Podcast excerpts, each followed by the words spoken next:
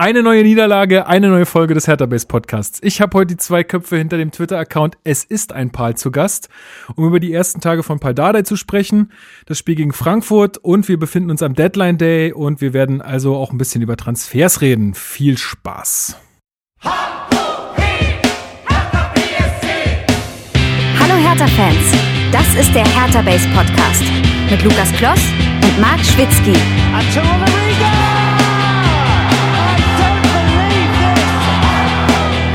Das habe ich noch nie gesehen.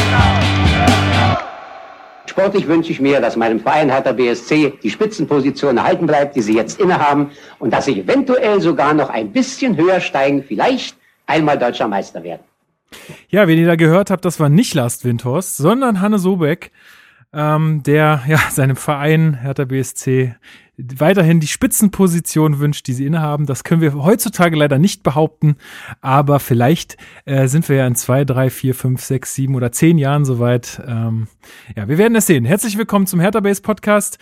Ich begrüße den ersten Kopf hinter Es ist dein Pal, Marc Schwitzky. Ich grüße dich. Ich grüße dich. Hi. Und den zweiten Kopf hinter Es ist dein Pal, dem Twitter-Account äh, mit Kurzgeschichten über Pal Dardai, Luis Richter. Was geht? Grüßt euch. Hi. So, wir äh, haben heute auch wieder ein pickepacke volles Programm. Es ist echt in diesen Zeiten verrückt, Hertha-Fan und Hertha-Podcaster zu sein. Aber ähm, ja, wie habe ich ja gerade schon ähm, erwähnt, was wir alles machen wollen. Wir sind irgendwie, wir hängen, glaube ich, alle gerade so noch nebenbei auf Twitter rum und verfolgen mhm. diesen blöden äh, Transferbalken, den Hertha da immer äh, anstößt. Ist gerade noch irgendwas bekannt geworden? Nee, ne? Nee. Ich gucke immer nur auf meine Notifications. Wir sind, wir befinden uns jetzt nämlich gerade um 17.27 Uhr am Montagabend, dem 1. Februar. Und äh, ja, es werden wahrscheinlich noch ein paar Transfers verkündet werden. Kedira soll ja schon mehr oder weniger safe sein. Aber bevor wir dazu kommen und zur Besprechung des Spiels, möchte ich gerne mal wieder ein bisschen Feedback ähm, vorlesen. Also zum einen ähm, haben uns wieder Mails erreicht. Ähm, das ist immer ein bisschen schwierig. Ich weiß immer nicht so richtig, wie ich damit umgehen soll, weil die sind immer sehr ausführlich, was mich total freut und was, ähm, was ich auch auf jeden Fall durchlese und wahrscheinlich auch hier so ein bisschen in meine eigenen Meinungen mit einfließen lasse. Aber sie sind jetzt einfach zu lang, um die jetzt ähm, am Stück vorzulesen. Ähm, aber auf jeden Fall hat, hat sich Aljoscha bei uns gemeldet. Wir melden uns auch noch bei dir, versprochen. Das hat Marc sich schon notiert, hat er gesagt.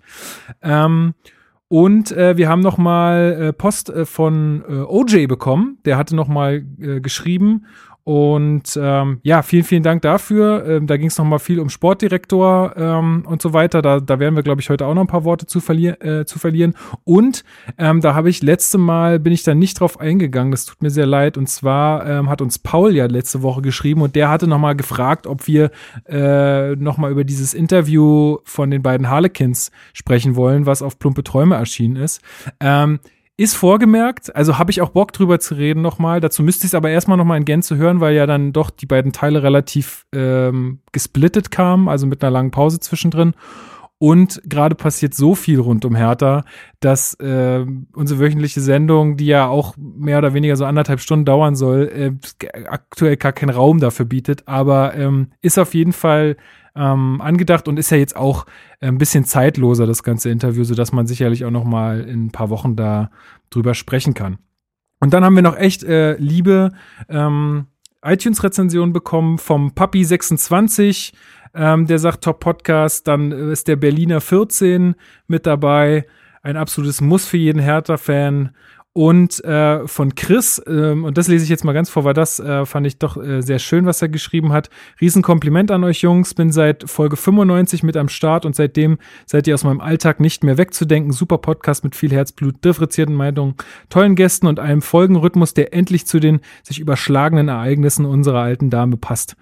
Euer Mix aus Nachbetrachtung der Spiele, Vereinsnews, Fan-Themen ist top und gibt mir das Gefühl, up-to-date zu sein. Mit eurem Podcast füllt ihr für mich persönlich ein großes großes Loch im Hertha-Universum und habt euch bei meinen Lieblingspodcasts ganz oben festgesetzt. Also das ist äh, wirklich viel, äh, ganz, ganz toll. Vielen Dank. Und ich finde es auch immer richtig schön, wenn Leute irgendwie so sagen, dass, dass man schon jetzt zu ihrem Alltag gehört und ich sitze hier irgendwie in meiner kleinen Ecke neben meinem Bett und nehme den Scheiß hier irgendwie auf. Und es ist irgendwie witzig und cool und freut mich immer zu hören. Also ähm, ja, vielen, vielen, vielen Dank dafür.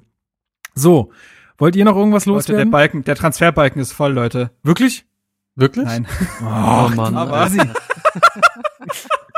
Luca Netz verleckert, das war's, danke. Kedira geht zur Union. Verleckit, ja. Nee, aber pass auf, er hat da tatsächlich Spieler verpflichtet. Marlon Morgenstern ist der U23 von Hannover 96. Damit haben wir es ja eigentlich schon. Aber ich wollte ihn allein wegen des Namens schon vorlesen. Marlon Morgenstern ist natürlich überragend. Ja, das sind die ganz cleveren Eltern. Aber gut, Ja. vielleicht hat er auch geheiratet. Who knows, who knows, who knows. Who knows? Äh, Ähm, ich würde sagen, wir machen diesmal die äh, Hertha News am äh, nach der Spielanalyse, des, äh, damit wir äh, möglicherweise dann um 18 Uhr alle Transfers auch besprechen können. Und deswegen legen wir jetzt mal hier los.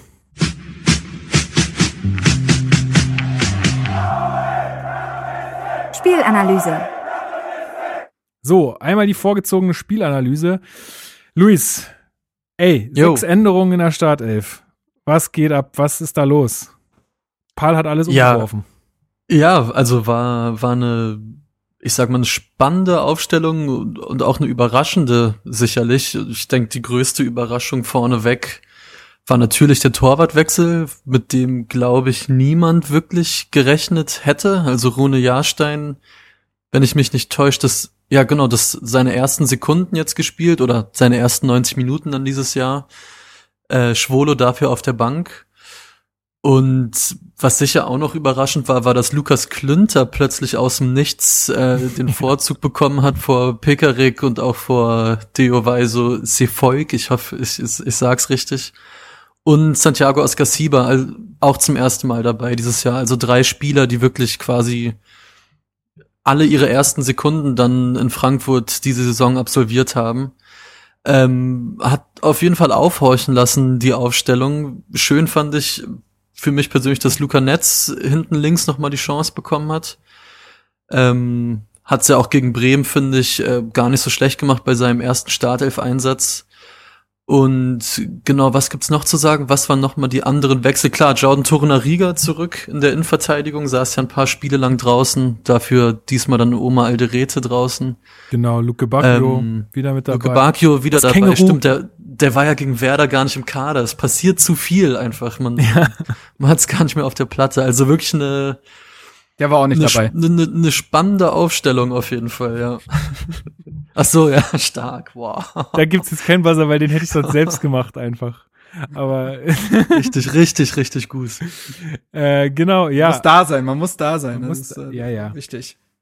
Aber bleiben wir noch mal, also du hast es jetzt richtig gesagt, ey, Jahrstein, glaube ich, die größte Überraschung, Marc, äh, was, was sind die, also äh, warst du nicht auch ein bisschen verwundert und hast dir gedacht, ey, Ja. warum macht der jetzt diese Baustelle auf?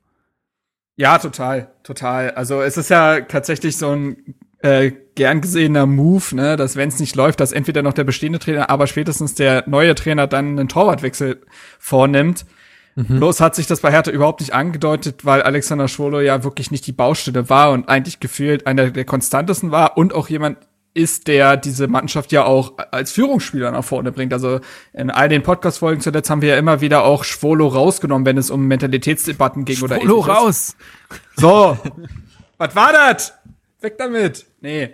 Also, nee, äh, ich fand das aber wiederum ähm, sehr irgendwie interessant und aufleuchtend, was dann, wie, wie das wiederum Paul Dada erklärt hat, besonders nach dem Spiel in Ruhe, als er sagte, ja, was, was Schwolo aktuell halt fehlt, ist so ein Stück weit das Torwart, Torwartglück. Von vier, von fünf Schüssen gehen vier rein und ich glaube, Dardai, und er wollte da jetzt einfach mal quasi so einen Wechsel haben und äh, hat ganz klar betont, dass er mit Schwole ja total zufrieden ist und dass das auch der Keeper für die Zukunft sein wird, aber er da mal eine Veränderung vornehmen wollte. Und ich finde, das leuchtet dann sogar ein, wenn er das so erklärt, weil ich glaube, was auch dann mit Askasiba und mit Klünter eben ist, aber eben besonders mit Jahrstein, er bricht mit dieser Stimmung, die auf dem Platz vielleicht geherrscht hat, weil diese Spieler, die auf dem Feld zuletzt standen, die haben diese Niederlagen und diese vielen Nackenschläge einfach in den Knochen.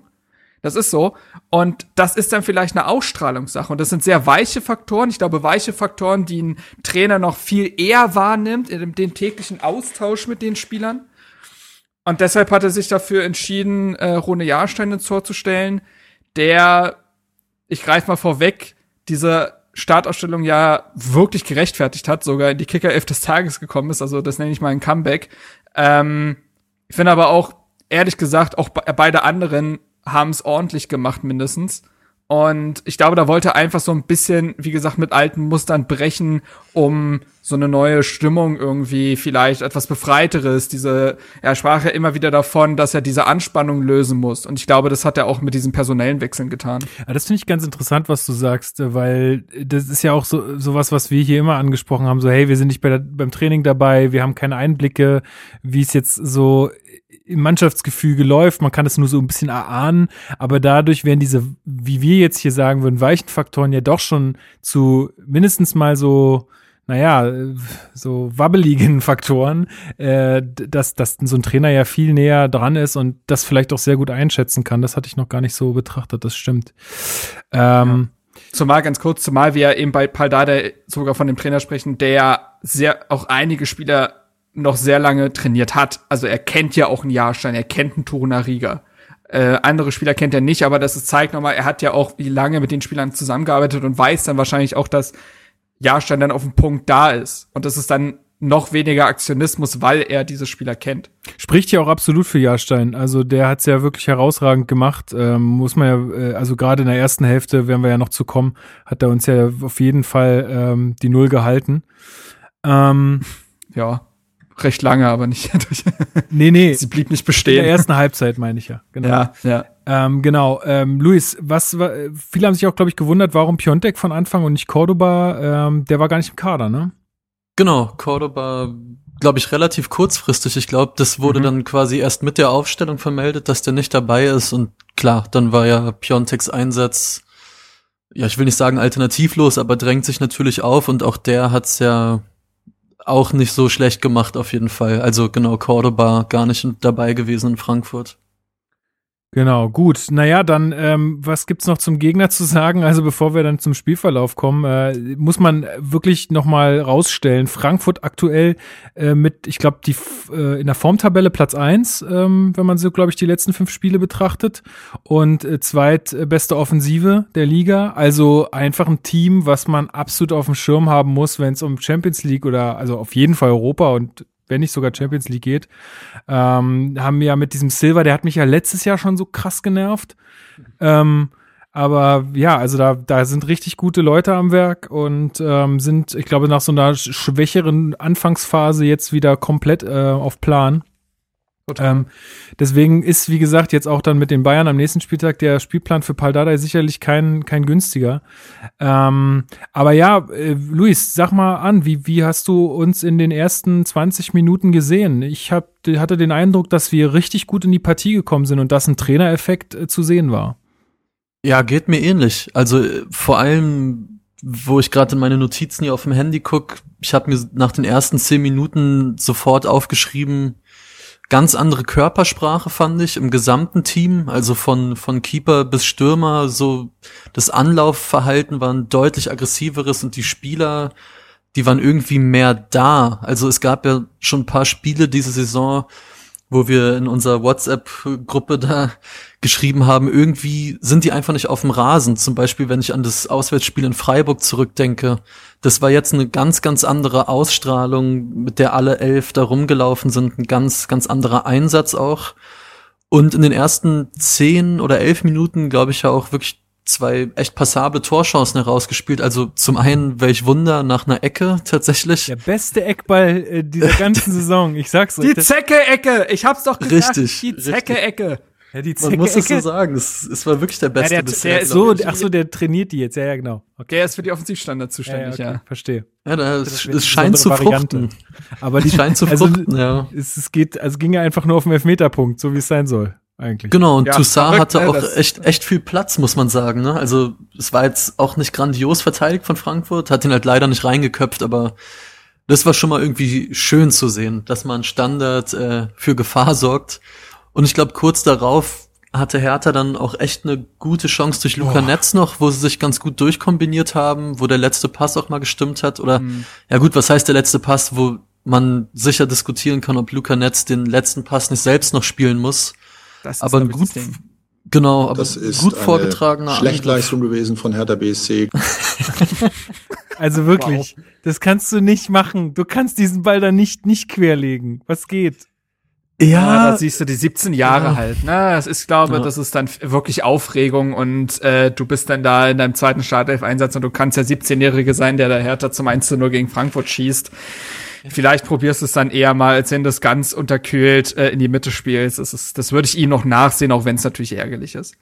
Ja, aber nee, also insgesamt, um es für mich abzurunden, ich fand eine sehr, sehr gute Anfangsphase von Hertha, was ich mir auch aufgeschrieben habe. Ich fand generell im ganzen Spiel äh, Toussaint eins, vielleicht sein bestes Spiel für Hertha gemacht. Ich fand, der hatte eine Präsenz, wie er sie selten hatte bisher. Einfach in den Zweikämpfen ist unheimlich viel gelaufen. Ich hatte generell das Gefühl, dass ganz viele Spieler einen ganz anderen Bewegungsradius hatten. Also, dass die mehr unterwegs waren, zum Teil, äh, ja, was ich eben schon meinte, präsenter waren.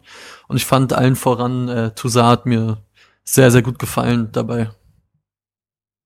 Ja, voll. Marc, äh, wie ging's dir so in den, in den ersten Minuten, beziehungsweise so, also weil ich würde diese Halbzeit so in zwei Teile teilen. Ich Mhm. finde, dass wir Mhm. deutlich Mhm. besser ins Spiel gekommen sind und auch, ich meine, es ist halt immer die Frage, wie viel Plan steckt da auch von Frankfurt dahinter, aber ich glaube, mit der Art zu spielen hätten sie, glaube ich, jetzt nicht gerechnet von Hertha. Ähm, und hatten ja dann die sehr guten Gelegenheiten. Allerdings dann so ab der Hälfte der ersten Halbzeit äh, muss man sagen, ist dann Frankfurt doch äh, auch deutlich besser ins Spiel gekommen und hatte deutlich mehr Zug zum Tor, wo ich ja dann schon angesprochen hatte, dass uns Jahrstein da auf jeden Fall die Null auch gehalten hat in ein paar Situationen. Ja, also genau. Ich würde auch sagen, dass die ersten so 15, 20 Minuten gut waren. Ähm, was mir da aufgefallen ist, das war halt ein Miteinander. Also ich hatte das Gefühl, dass mehr miteinander kommuniziert wurde, auch im, ähm, im Anlaufverhalten. Und das ist aber nicht vorgewählt war. Also beliebtes Wort von Paul Dardai, was wir bestimmt irgendwann nochmal hören werden, ist ja auch äh, übermotiviert. Dass die Spieler nicht übermotiviert sein sollen. Und das waren sie wiederum, finde ich, nicht, weil es war schon noch systematisch. Ich finde schon, dass man da eine gewisse Stabilität und Balance erkannt hat. Ähm, das ist dann aber, wie gesagt, so ab der 20. Minute leider zu passiv geworden. Ich glaube, da hat man dann einfach, man hatte dann nicht das Erfolgserlebnis in der Zeit, äh, dass man jetzt beispielsweise da schon in Führung geht und dann setzt der Kopf vielleicht wieder an, dass du denkst, ah, scheiße, es ist immer noch Frankfurt und dann wirst du leider, dann wird die Mannschaft leider zu passiv. Ähm, ich glaube, da ist es auch so ein Ding, das ist dein Selbstbewusstsein, was fehlt. Also eine Mannschaft wie Frankfurt, wie die, wenn die so in die Partie gekommen wäre, hätte es einfach weitergemacht, weil die Brust ist breit und bei Hertha ist sie das eben nicht. Ähm, man hat dann schon gemerkt, dass äh, das Augenmerk ganz klar darauf lag, erstmal sicher zu stehen, wenig zuzulassen und dann halt zu kontern, also ein Luke Bakio halt äh, ins Laufen zu bekommen beispielsweise oder so einen Schnittstellenpass auf Piontek zu spielen, der immer wieder darauf äh, gelauert hat. Was in meinen Augen in Herthas Zustand ein legitimer Plan war, der eigentlich auch ganz gut aufgegangen ist. Und ich finde, äh, auffällig war, dass diese Doppel-Sechs aus Askasibar und äh, Toussaint diese Doppel-Zehn wiederum von Frankfurt eigentlich ganz gut im Griff gehabt hat im ersten Durchgang. Also äh, da standen ja Kamada und Younes und die haben jetzt zuletzt beide echt gewirbelt und ich finde, dass Toussaint, was äh, Luis schon vollkommen richtig angesprochen hat, aber auch Askasibar als Startelf-Debütant oder Saisondebütant da schon giftig war und Präsenz gezeigt haben, ähm, so dass Silva eigentlich ja sogar recht wenig Bälle bekam im ersten Durchgang. Also da gab's ja jetzt nicht wirklich, also die sind nicht wirklich in 16er gekommen, auch weil man es ganz gut geschafft hat, Frankfurts Außen zumindest nicht in die Tiefe kommen zu lassen. Ja, im ersten Durchgang, deswegen musste Netz ja dann auch äh, zur Halbzeit runter, hatte man im direkten Duell durchaus Probleme und stand manchmal etwas zu weit weg, aber die richtige Tiefe, diese Position, die äh, beispielsweise ein Kostic unbedingt haben will, die hat man ihn eigentlich nicht gegeben. Und insgesamt war es dann für mich, was so Einsatz, Zweikampfverhalten, aber auch Positionsspiel angeht, im ersten Durchgang absolut in Ordnung. Äh, was dann tatsächlich gefehlt hat, war eben dieses Umschaltverhalten. Da ein Wort vielleicht zu Gendusi. Ich glaube, der wird kein Konterspieler mehr. Das habe also ich, hab ich ja auch in der WhatsApp-Gruppe geschrieben. Ja. Ich finde, ich finde, er Also- kriegt den Ball und dann guckt er und guckt er und dreht sich noch mal und er kann dann Mhm. irgendwie sich nicht vom Ball trennen, ohne sich einmal gedreht zu haben und dann ist es meistens zu spät. Also, Also man hat ja zum Beispiel, also wir erinnern uns an dieses allererste Spiel von Gendusi gegen Wolfsburg, wo er zur letzten halbe Stunde reinkam und dieses Spiel super geordnet hat und diesen Druck aufrechterhalten hat, weil er ballsicher war, weil er eben noch mal geguckt hat, was ist vielleicht die bessere Position, als jetzt einfach wieder zurück zur Innenverteidigung zu spielen, weil dann ist der Druck ja immer verflogen und das ist etwas, was man bei Hertha oft kritisiert hat. Aber das war noch dieser Labadia-Ansatz, auch mal Ballbesitzphasen zu haben. Klar, Dada will das auch, aber besonders jetzt in diesem ersten Spiel wollte der kontern. So, das ist ja auch legitim. Aber da funktio funktioniert es eben nicht, den Ball nochmal für einen Kontakt am Fuß zu halten und nochmal zu schauen und sich vielleicht nochmal zu drehen. Der Ball muss sofort kommen. Und das ist nicht passiert. das passt nicht so ganz zur Spielanlage Gendusis. Vielleicht kann er sich noch anpassen, um Gottes Willen. Aber in dem Spiel hat es halt nicht funktioniert, sodass es dann zu wenig Entlastung gab. Aber da merkst du halt auch vielleicht, dass die Offensive noch nicht ganz, also detailliert trainiert werden konnte. Wie viele Einheiten hatte Dardai? Und, Vier oder ähm, so. Ja. Ja, aber ne, da guckst du erstmal, dass du vielleicht Balance reinbekommst, dass du Defensivautomatismen reinbekommst. Und auf der anderen Seite muss man sagen, dass Jahrstein aber wiederum ja auch äh, ein, zwei Mal echt sehr gut gehalten hat. Also der hat einen, wie gesagt, wie du schon ganz äh, eingangs sagtest, auch ein ähm, paar, äh, paar Mal die Null gehalten. Also ich und glaube, die- äh, ja, das war dann die, Sorry. ja, das war dann quasi die erste Halbzeit. Äh, ja. Ja, die krassesten Situationen waren, glaube ich, ich glaube, es war Kamada, der eigentlich direkt Genau. vom Tor zum Schuss kommt und der den echt noch, der so ganz schnell abtaucht und dann noch einmal Kostic ist es, glaube ich, auf rechts, der abzieht und wo er dann noch die Fingerspitzen dran hat. Ansonsten hätte der, glaube ich, vermutlich auch echt noch gepasst. Ähm, also das, äh, das war schon richtig gut. Ich glaube, da waren wir alle sehr überrascht, wie er da Ja. mit seinen Also- 36 Jahren so Ich, abtaucht. ich muss, ich muss sagen, dieses Kamada-Ding, boah, den hält der wirklich überragend, finde ich. Also aus Ja, der ja, kurzen. Distanz, den auch mit den, mit den Händen und nicht, nicht mit dem Fuß auf den Ball zu gehen, quasi. Also äh, konnte ich nicht wirklich glauben im ersten Moment. Äh, Stark, richtig, richtig gut. Ja, voll. Ja, dann in der Halbzeit kommt dann Mittelstädt für Netz. Du hattest jetzt so ein bisschen anklingen lassen, äh, Marc, dass es auch leistungsbedingt war. Jetzt hatte sich Ja. Paul Dardai so geäußert, dass das auch vorher abgesprochen war. Wie viel Wahrheit Mhm. dabei ist, who knows. Aber er hatte ja so gesagt, naja gut, es war abgesprochen, dass erstmal Netz seine 45 Minuten bekommt und dann Mittelstädt. Und ich glaube auch, dass, äh, also sowas hatte ich zumindest vernommen, auch in der Pressekonferenz, dass Pardadei auch gesagt hat, er musste jetzt auch einfach mal in der Realsituation sehen, was äh, mit, was mit seinen Impulsen jetzt erstmal auf dem Platz passiert, um sich nochmal einen besseren Eindruck äh, von der ganzen Mannschaft zu machen. Ähm, wie ist denn Mittelstädt, wie, wie hat der denn für euch so abgeschnitten? Ähm, Marc, was, was sagst du zu dem? ich fand tatsächlich in den ersten Minuten hast du sofort einen Unterschied gesehen. Ich finde, dass Mittelstädt eigentlich ziemlich gut in die Halbzeit reingekommen ist zumindest. Also da hat er sofort ein, zwei Zweikämpfe sehr, sehr souverän auf gutem Bundesliga-Niveau für sich entschieden. Äh, das, da war dann schon ein Unterschied zu sehen. Ich glaube auch, dass er seine Seite eigentlich ja ganz gut dicht gehalten hat. Eben etwas, was äh, Netz vielleicht im Zweikampf, äh, Netz kam oft nicht richtig in den Zweikampf rein. Er hat dann zwar den Gegenspieler gestellt, aber der durfte dann auch mal den Pass suchen und da war Mittelstädt ein bisschen konsequenter. Auf der anderen Seite muss man aber auch sagen, dass Mittelstädt ja auch durchaus offensiv Impulse setzen sollte. Und da äh, sprechen wir mal leider wieder von diesen Mittelstädt-Flanken, die ja, also an Freund und Feind vorbei oder zumindest dem Feind in die Beine oder Arme. Er hat auch ein paar Freistöße aus so einem Halbfeld äh, schlagen dürfen. Auch das war nix. Ähm, Aber eine war so schlecht, sagen- eine war so schlecht, die ist sogar aufs Tor gekommen. sogar relativ Stimmt, gefährlich. die war sogar, die war sogar dann passiv gefährlich quasi. Ja, stimmt. Aber ähm, ich glaube, das ist dann da auch da wieder, ne? Selbstbewusstsein in den letzten Wochen hat sich geklappt und mit Hand auflegen wird das auch nix. Zumindest finde ich, ist er, wie gesagt, in die Halbzeit ganz gut reingekommen. Ähm, wird man sehen, wie sich die Position entwickelt. Ich meine, wie gesagt, Plattenhardt hat gefehlt. Es ist ja auch schon bestätigt, dass Cordoba und Plattenhardt gegen Bayern fehlen werden. Das heißt, wieder eine Chance äh, für Netz und Mittelstädt, sich da zu etablieren. Andererseits muss man eben auch sagen, dass Plattenhardt und Dada ja schon eine besondere Beziehung haben. Ne? Kennt die Geschichte, vorher U23 aussortiert worden von Lukai, dann unter Dada zum Stammspieler und dann zum Nationalspieler geworden. Ich kann mir schon vorstellen, dass die beiden wissen, woran sie bei dem jeweils anderen sind und dass das vielleicht wieder so eine Symbiose ergeben soll. Aber wie gesagt, zumindest nächstes Spiel haben die anderen beiden, die Jüngeren, die Chance, sich da nochmal zu präsentieren. Wer dann starten wird, wird man sehen. Ich könnte mir vorstellen gegen Bayern, dass er dann vielleicht wirklich auf Mittelstädt setzt, weil der defensiv eben noch ein bisschen konsequenter ist, auch wenn er gegen Bremen etwas zu konsequent war in der Elfmeterszene. Das wollte er unbedingt unterbinden. Aber ähm, ja, Ich würde nur eine Sache kurz noch, also teile ich absolut die Einschätzung zu Mittelstädt, aber nur damit es nicht verloren geht, er hatte, glaube ich, wann war das in der 48. Minute, da hatte er tatsächlich einen sehr, sehr guten Ball in die Spitze. Das war so ein Heber auf Piontek, der dann Ah, so ein stimmt, bisschen Mhm. dribbelt und aus 15 Min- Metern halt vorbeischießt, aber das war tatsächlich ein ganz guter Ball, fand ich, nur um es nochmal äh, dass Genau, keiner sagt, wir hätten es nicht erstmal- gewusst. Genau, erstmal die positiven Dinge und dann hättest du Richtig. meckern dürfen. Marc. Stimmt, genau. Feed- bei so Feedback-Kultur. Ah, fuck. Stimmt. Ach, Feedback-Kultur. scheiße. Ja. Ja, mir hat, ähm, äh, mir hat gefallen, dass du wenig abgelesen hast. Und ähm, ich fand äh, die Übergänge bei deinen Folien gut und dass du Oh, alle ja. Quellen genannt hast. Und jetzt kommen wir zum Inhalt, der war Schrott. okay.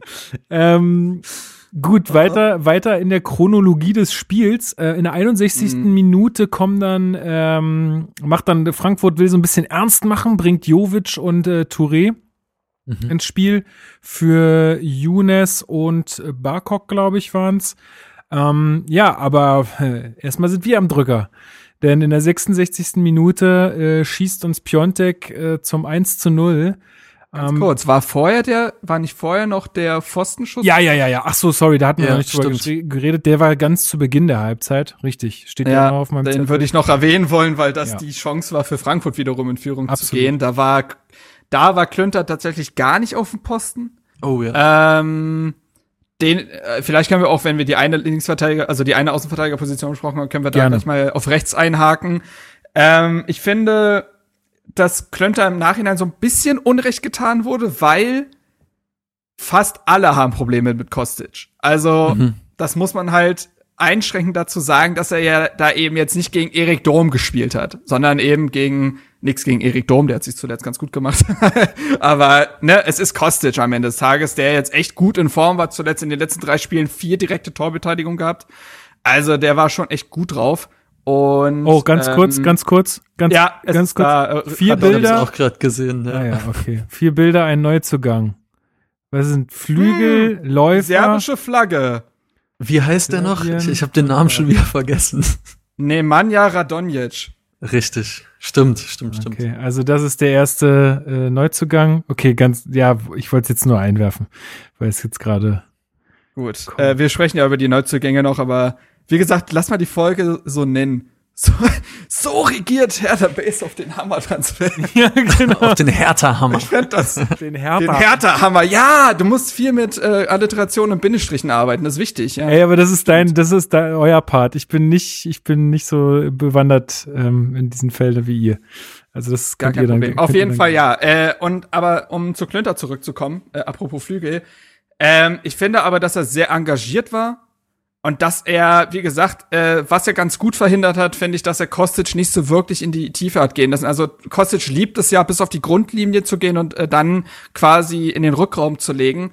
Die Szenen gab es jetzt ehrlich gesagt nicht so oft und da hat Klünter natürlich auch mit seinem Tempo echt geholfen. Auf der anderen Seite hat man sich ja auch ein bisschen davon versprochen, offensiv ein bisschen Dampf machen zu können über seine Schnelligkeit. Das hat gar nicht funktioniert. Also Klünter ist vorne, glaube ich, gar nicht aufgetaucht. Der war viel zu defensiv gebunden. Und wenn er den Ball hatte, war das auch eher verhalten. Also, ähm, ja, das vielleicht dazu. Ich würde sagen, solide. Ja. Ja, ja, es ist halt immer schwierig zu beurteilen, weil ja, solide, wenn, wenn halt dann doch all- alles über seine äh, Seite geht, weil alle, weil sie ausgemacht haben, okay, da ist äh, Herthas Schwachpunkt, ist natürlich dann auch schwierig. Aber gut, ähm, du, du hast natürlich recht, ähm, wenn viele Leute mit Kostic ein Problem haben diese Saison. Ähm, gut, dann lasst uns mal zum 1-0 kommen. Äh, 66. Minute, habe ich ja schon gesagt, Piontek nach Vorlage von Kunja. Ey, wie soll man dieses, diese Entstehung dieses Tors beschreiben, Luis? Es war sehr seltsam. Ja, war, war wirklich seltsam. Wenn mich nicht alles täuscht, hatte Kunja davor sogar noch einen Schuss, den Trapp dann zur Seite abwehrt und Hertha ist dann irgendwie drauf geblieben, äh, hat vorne ganz gut gepresst und ich glaube, es war ja sogar so, dass Piontek den Ball dann gewinnt am 16er, geht irgendwie in Zweikampf und kommt dabei auch zu Fall, sah jetzt allerdings nicht aus wie ein Foul, spielt den Ball so quasi zu Kunja, steht wieder auf, Kunja spielt wieder zu ihm und der Abschluss einfach wirklich so extrem, einfach ja aus dem Stand, wirklich, so to total ansatzlos, wie so ein Tippkick-Männchen, den man auf den Kopf drückt, einfach ab ins lange kurz. Eck. Ne, Ganz kurz, Hertha hat jetzt quasi den offiziellen Artikel rausgehauen zu Radonjic. Ich klick drauf, Fehler 404, Seite nicht gefunden auf der Homepage. Oh. So härter, Alter. Ja, gut. Aber also, ja, Ah. Tippkick-Männchen hast du recht. Also der Abschluss war genial. Obwohl ich auch Ja. sein, sein, sein Dive da am, am Anfang ein bisschen lächerlich wieder fand. Also wo Ja, er den ja, versucht, den voll. Elfmeter rauszuholen. Aber ja, gut, ey, letztendlich äh, mega, also wirklich mega Abschluss, mega Tor. Und äh, ich fand, äh, noch bemerkenswerter fand ich eigentlich den Jubel nach dem Mhm. Ja, Tor. total. Das muss man total. wirklich mal sagen. Die, die rennen alle Richtung Bank, liegen übereinander, freuen sich wie Sau. Dardai und äh, Anne Friedrich fangen sich gleich an zu kloppen, hat man das Oh, so Gefühl geil. irgendwie. also so ein, ich glaube, Dardai würde! Dardai würde es nennen, den Männerjubel. Ja, Mhm. ähm, so ein bisschen sich gegenseitig anschreien und so. Ich hab's dir doch gesagt, das funktioniert. So, Ja. ähm, und das fand ich schön zu sehen, weil es halt irgendwie doch ein anderes Bild war, als man jetzt sonst so bei Toren gesehen hat. Also wir haben jetzt nicht so viele geschossen Extrem. in letzter Zeit, aber gegen Schalke war das jetzt irgendwie auch nicht der Fall. Hatte ich das Gefühl, dass da so viel äh, Emotion war. Ähm, Ich hatte, ich hatte auch das gleiche Gefühl. Mich hat es auch total gefreut zu sehen und eins meiner meiner Secret Hobbys, sage ich mal, beim Highlights gucken, ist, wenn Hertha irgendwie ein Tor schießt, gucke ich mir das Tor immer wieder an und schaue, wie jeder einzelne Spieler auf das Tor reagiert. Und äh, ich meine, klar, manchmal nimmt ein Spieler es einfach so hin, es ist mal so, mal so, aber bei dem Tor hatte man wirklich das Gefühl, dass da aus allen einfach richtig was raus musste, dass man das Gefühl hatte, okay, die wussten, was jetzt los war die letzten Wochen und ja, dass man wirklich gesehen hat, boah, das tut allen gerade gut, einfach mal den Leuten zu zeigen, ey, wir können schon noch irgendwie kicken. Und das war, äh, ja, das war wirklich schön zu sehen. Da hat so viel Energie drin gesteckt. Hätte es nur länger gehalten, wäre es noch so schöner, aber der Jubel, der war geil, doch. Ja, ich, ich, also ich finde, das hat man auch schon, also äh, das hatte ich dann auch auf Twitter so geschrieben. Äh, Klar ist es dann immer ein Zusammenschnitt, aber Hertha zeigt ja auch immer so ein bisschen Eindrücke aus der Trainingswoche und so weiter äh, auf YouTube äh, oder in so kleinen Videos auf Twitter oder sowas. Und äh, ich fand, da war schon, also ich weiß nicht, vielleicht war es auch nur anders zusammengeschnitten, aber da- daran glaube ich tatsächlich gar nicht, sondern ich glaube tatsächlich, dass einfach eine ganz andere äh, befreite Stimmung geherrscht hat, auch im Training, wenn man das so gesehen hat. Also das war äh, schön anzu, anzugucken und ich finde, dass das, also dieser Jubel unterstreicht das Ganze nochmal und lässt mich so ein bisschen hoffen. Jetzt hier wieder der Disclaimer, ne? Wir haben da die vollen Einblicke nicht, aber das sind ja alles nur so, so Indizien, die wir haben. Ähm, lässt mich so ein bisschen hoffen, dass da wirklich jetzt gerade nochmal eine andere Stimmung auch in der Mannschaft entsteht. Das hat ja Dada wohl auch gesagt, so von wegen, ja, es braucht jetzt erstmal keinen Leader-Typen, wenn, wenn die ganze Mannschaft einfach mitzieht und äh, alle irgendwie mit Spaß an der Sache und Zusammenhalt dabei sind. Ähm, Finde ich, hat man da ganz gut gesehen. Ja, du hast schon gesagt, äh, hat nicht lang gehalten. 1-1, 67. Minute, direkter Gegentreffer von Silva. Oh, dieser Typ, Alter. ähm, genau, nach Flanke von Kostic. Das war eigentlich angesagt, Marc, dass äh, Frankfurt Flanken schlägt und ganz gut dabei ist, die dann auch zu verwerten. Ähm, würdest du Klünter hierbei eine Mitschuld äh, zusprechen, dass er diese Flanke nicht ähm, konsequenter verhindern will? Weil ich finde, das war so wieder so ein, ach, so wie so ein Alibi-Verteidigen. So, ich stelle mich hier in den Weg und hoffe, dass die Flanke dann nicht so gut kommt, wie sie dann gekommen ist. Ja, so.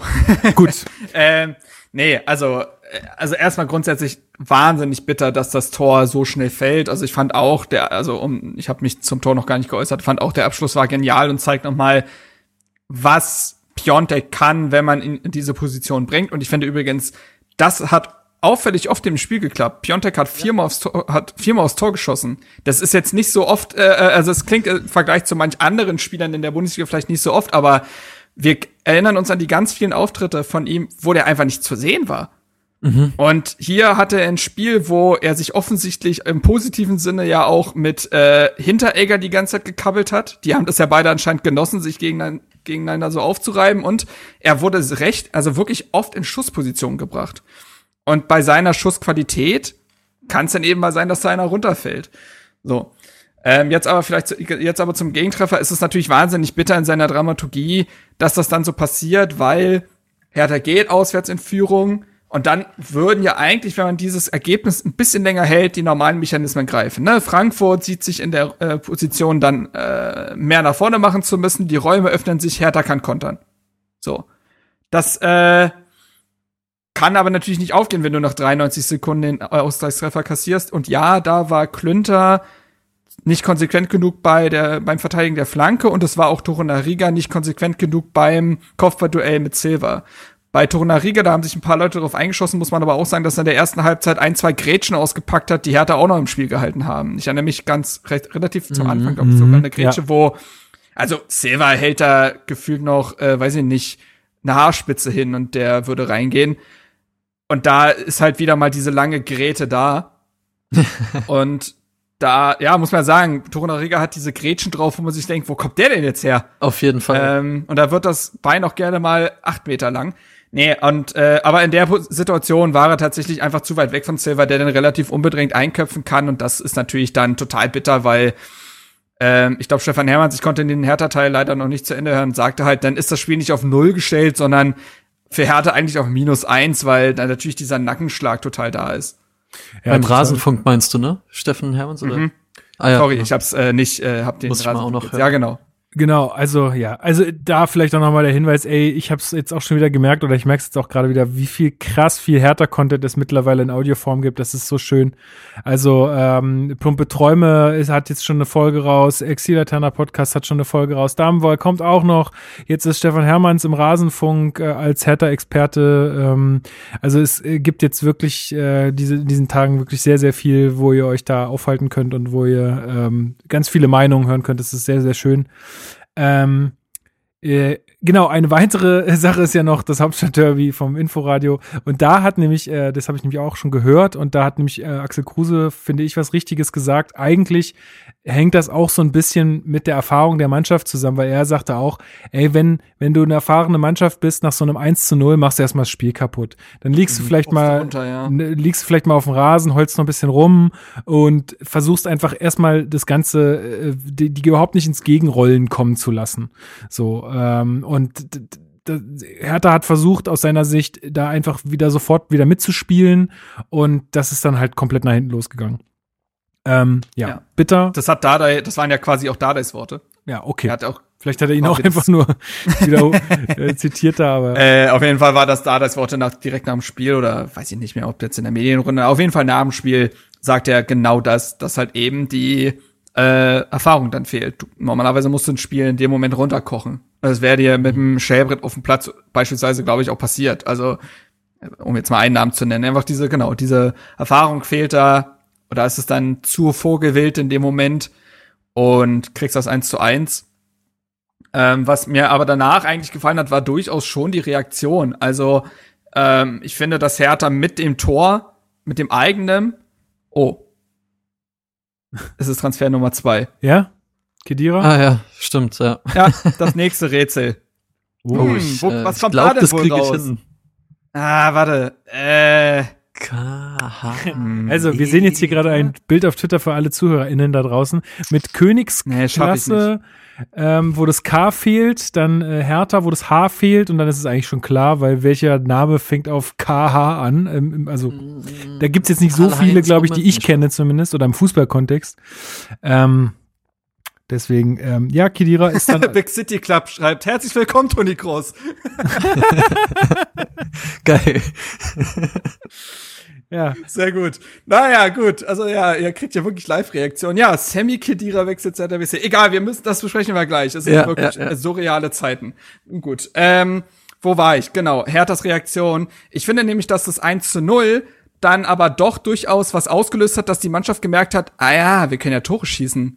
So, und dann finde ich, dass man eigentlich es auch weiter versucht hat, nach vorne zu spielen. Also, ähm, da waren jetzt leider nicht die allergrößten Chancen dabei, Na, bis auf ein, zwei genau, Abschlüsse von Piontek. und Maxi in der 79. Minute. Ja, das war mit ey. das Gefährlichste halt. Den habe ich drin gesehen. Ja, wirklich, genau. Diese Flanke. Ja. Flanke. Ja, genau. in Anführungsstrichen, ja. Aber man hat wirklich gesehen, er will den wirklich flanken und der kommt einfach so dermaßen daneben. Ja, aber egal, war ein Torschuss.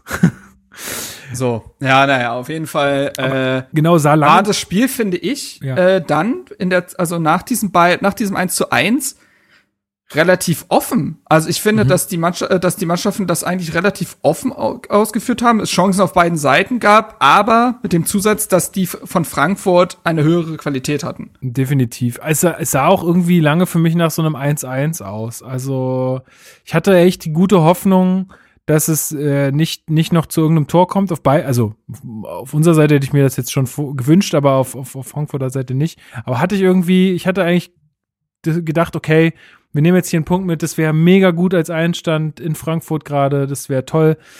Ja, und dann folgt die 84. Minute, Luis. Ähm, wieder eine mhm. Flanke, wieder Kopfball, wieder pennt die Innenverteidigung.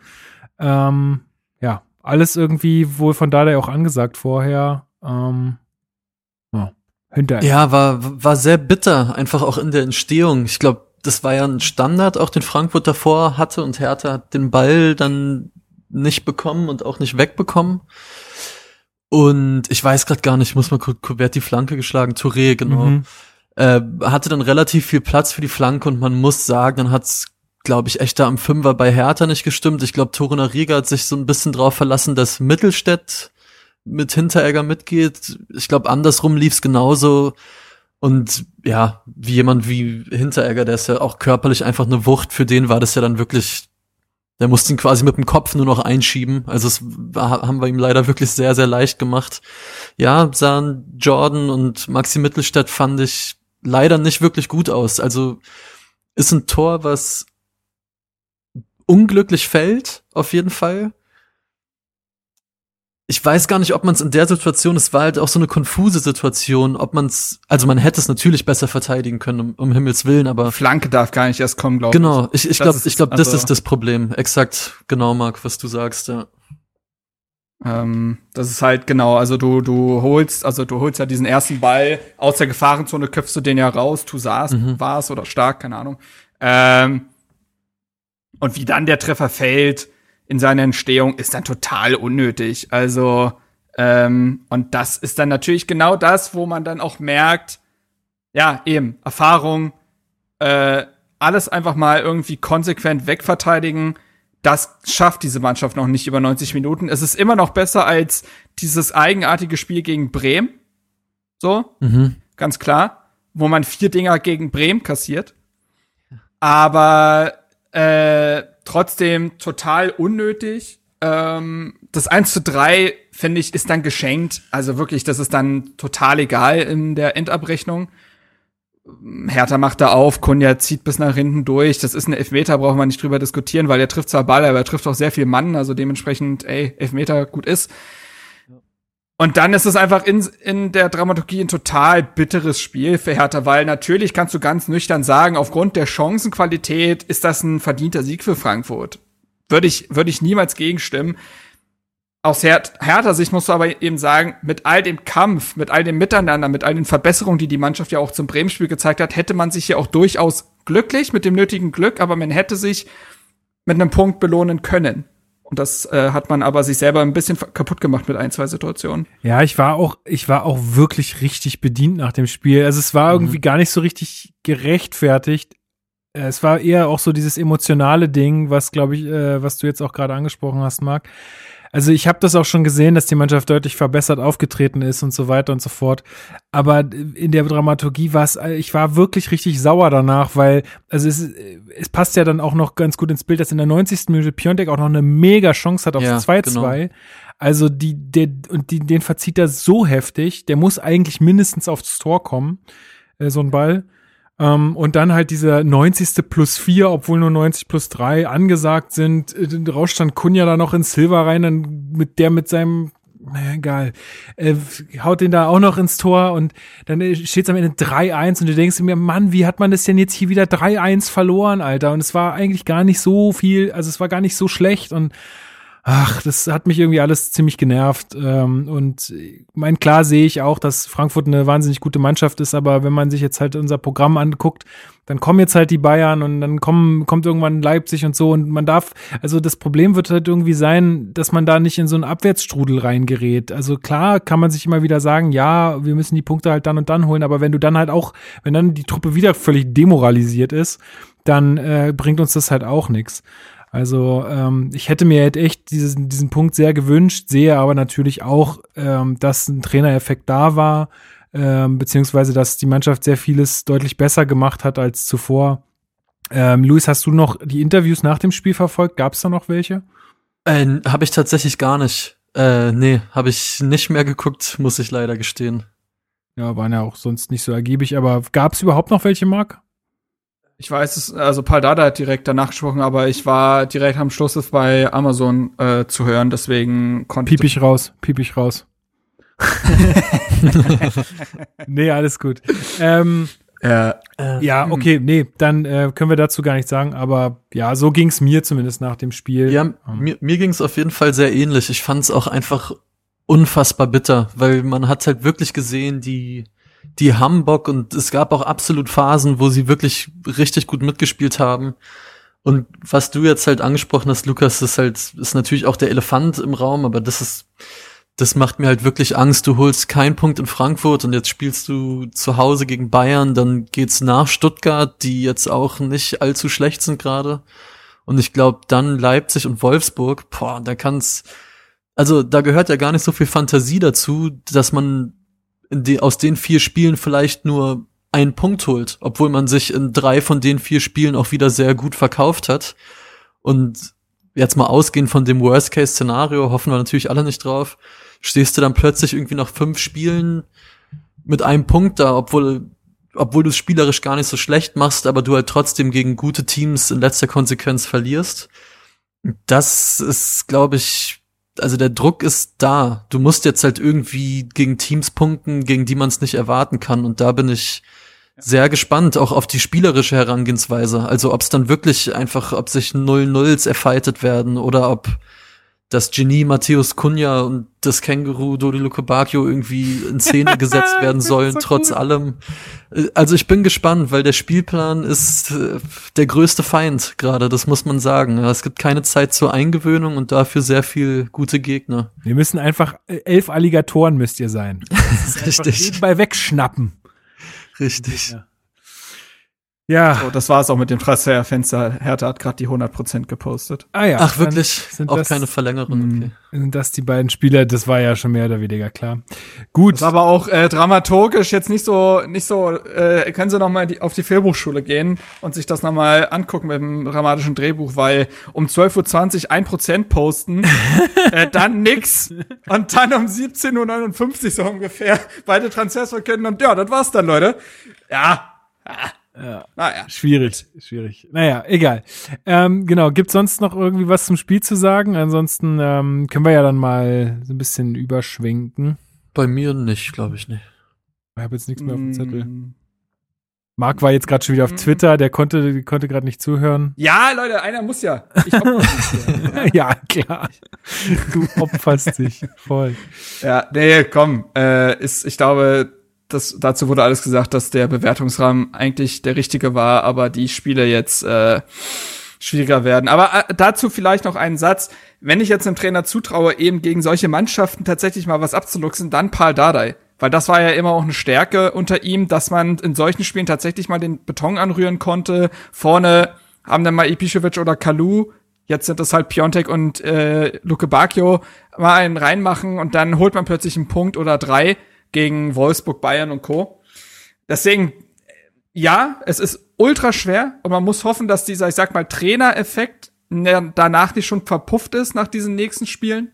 Auf der anderen Seite glaube ich, dass Hertha tatsächlich ein, äh, ein, zwei Punkte überraschend holen kann. Das würde ich nicht ausschließen. Ja, auf jeden Fall werde ich jetzt mit sehr viel Anspannung vorm Fernseher sitzen. Das wird auf jeden Fall passieren und ich werde mich, wenn ein Treffer fallen sollte, hoffentlich, werde ich auf jeden Fall gut in Ekstase geraten.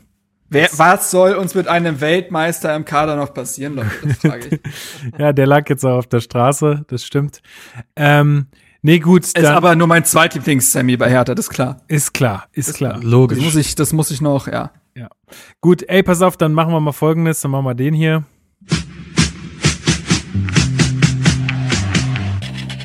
Hertha News. So, dann kommen wir jetzt mal zu den Hertha News und dann fangen wir doch gleich mal damit an, damit wir jetzt hier nicht so blöd noch ewig drum rumreden müssen. Unsere beiden Neuzugänge ähm, sind jetzt offiziell verkündet worden äh, und sie heißen Mark Sammy Kedira und Nee, Nemanja Radonjic. Ah ja, genau. Fangen wir doch mal mit dem jungen Herrn an, weil von dem weiß ich tatsächlich gar nichts. Ähm, aber Also bei Kedira, okay, also. Ja. Weltmeister, Champions League. Äh, sag sag Nein, doch mal okay. was zu Radonjic. Äh, Ja. wer, wer, wird, glaube ich, sehr, sehr vielen HörerInnen von uns kein Begriff sein. Ja, also, Nemanja Radonjic ist serbischer Flügelspieler, zuletzt bei Olympique Marseille unter Vertrag gewesen. Da kann er jetzt äh, Chris wieder ähm, redigieren, falls da was falsch war. Ähm, und äh, genau, ist ein ist äh, vor allen Dingen linker Flügelspieler, kann aber sicher, sicherlich auch über rechts spielen. Ähm, wird erstmal ausgeliehen. Hertha hat aber eine Aus, äh, Ausstiegsklausel, hm, äh, das auch, nein, eine ähm, Klausel, nämlich eine Kaufoption. Sprich, er soll wohl laut Medienberichten für 12,5 Millionen am Ende der Saison auch fest verpflichtet werden können. Ähm, bei Marseille zuletzt jetzt nicht wirklich gesetzt gewesen, hatte wohl relativ viele Probleme, was Konstanz einfach angeht. Also ihm wird durchaus was zugetraut, aber er hat es dann doch zu wenig zeigen können. Ist aber wohl jemand, ja, solche Spieler holt er da ja ganz gern. Ich denke mir halt gerade so, Äh, das ist also so, passt perfekt ins, ins Genau. Spielerprofil. Also wer immer behauptet, Hertha hätte kein Beuteschema, da ist es. Nee, aber ähm, ist ein äh, schneller Spieler, ist ein schussstarker Spieler, hat aber leider, wie gesagt, so ein bisschen so, ja, er hatte bei Marseille zumindest so einen leichten Luke Bacchio-Flair. Dass man sagt, Ach, ja, super. eigentlich, super. eigentlich, ja, genau, das ist, das sind so Worte, die man eigentlich aktuell nicht hören will, aber eigentlich wohl talentiert.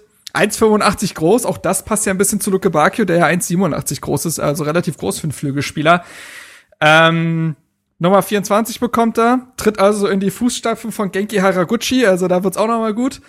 Und ähm, nee, ich meine, ist ja einfach so, also erstmal das äh, Modell ist ja ein gutes, dass man sich den Jungen erstmal angucken kann. Wenn er einen nicht überzeugt, dann holt man ihn neben Au revoir. Und wenn er jetzt genau Oder was oder heißt das auf immer auf Serbisch? Serbisch heißt, Keine Ahnung. ich weiß es nicht. Äh, und wenn es eben nicht klappt, dann macht man es nicht. Hoffe ich zumindest. Aber ich glaube, deswegen vereinbart man ja so eine Kaufoption. Und ähm, für Hertha natürlich wahnsinnig wichtig, einen, Flügelspieler, einen offensiven Flügelspieler zu holen. Das war ja wirklich einer der Positionen, an der es wirklich gekrankt hat. Ähm, besonders mit dem Ausfall von Javairo Dilrosun. Und wird sicherlich auch dafür gut sein, um dann halt viel auch dieses Konterspiel ein bisschen mehr vorantreiben zu können. Wird da also dementsprechend auch schon zur Spielidee von äh, Dardai passen. Und jetzt muss man einfach abwarten. Ich sag mal so, der letzte Transfer von Marseille war Karim Brekik, der hat ja in seiner ersten Saison bei Hertha auch extrem äh, geglänzt. Von daher gutes Ohren.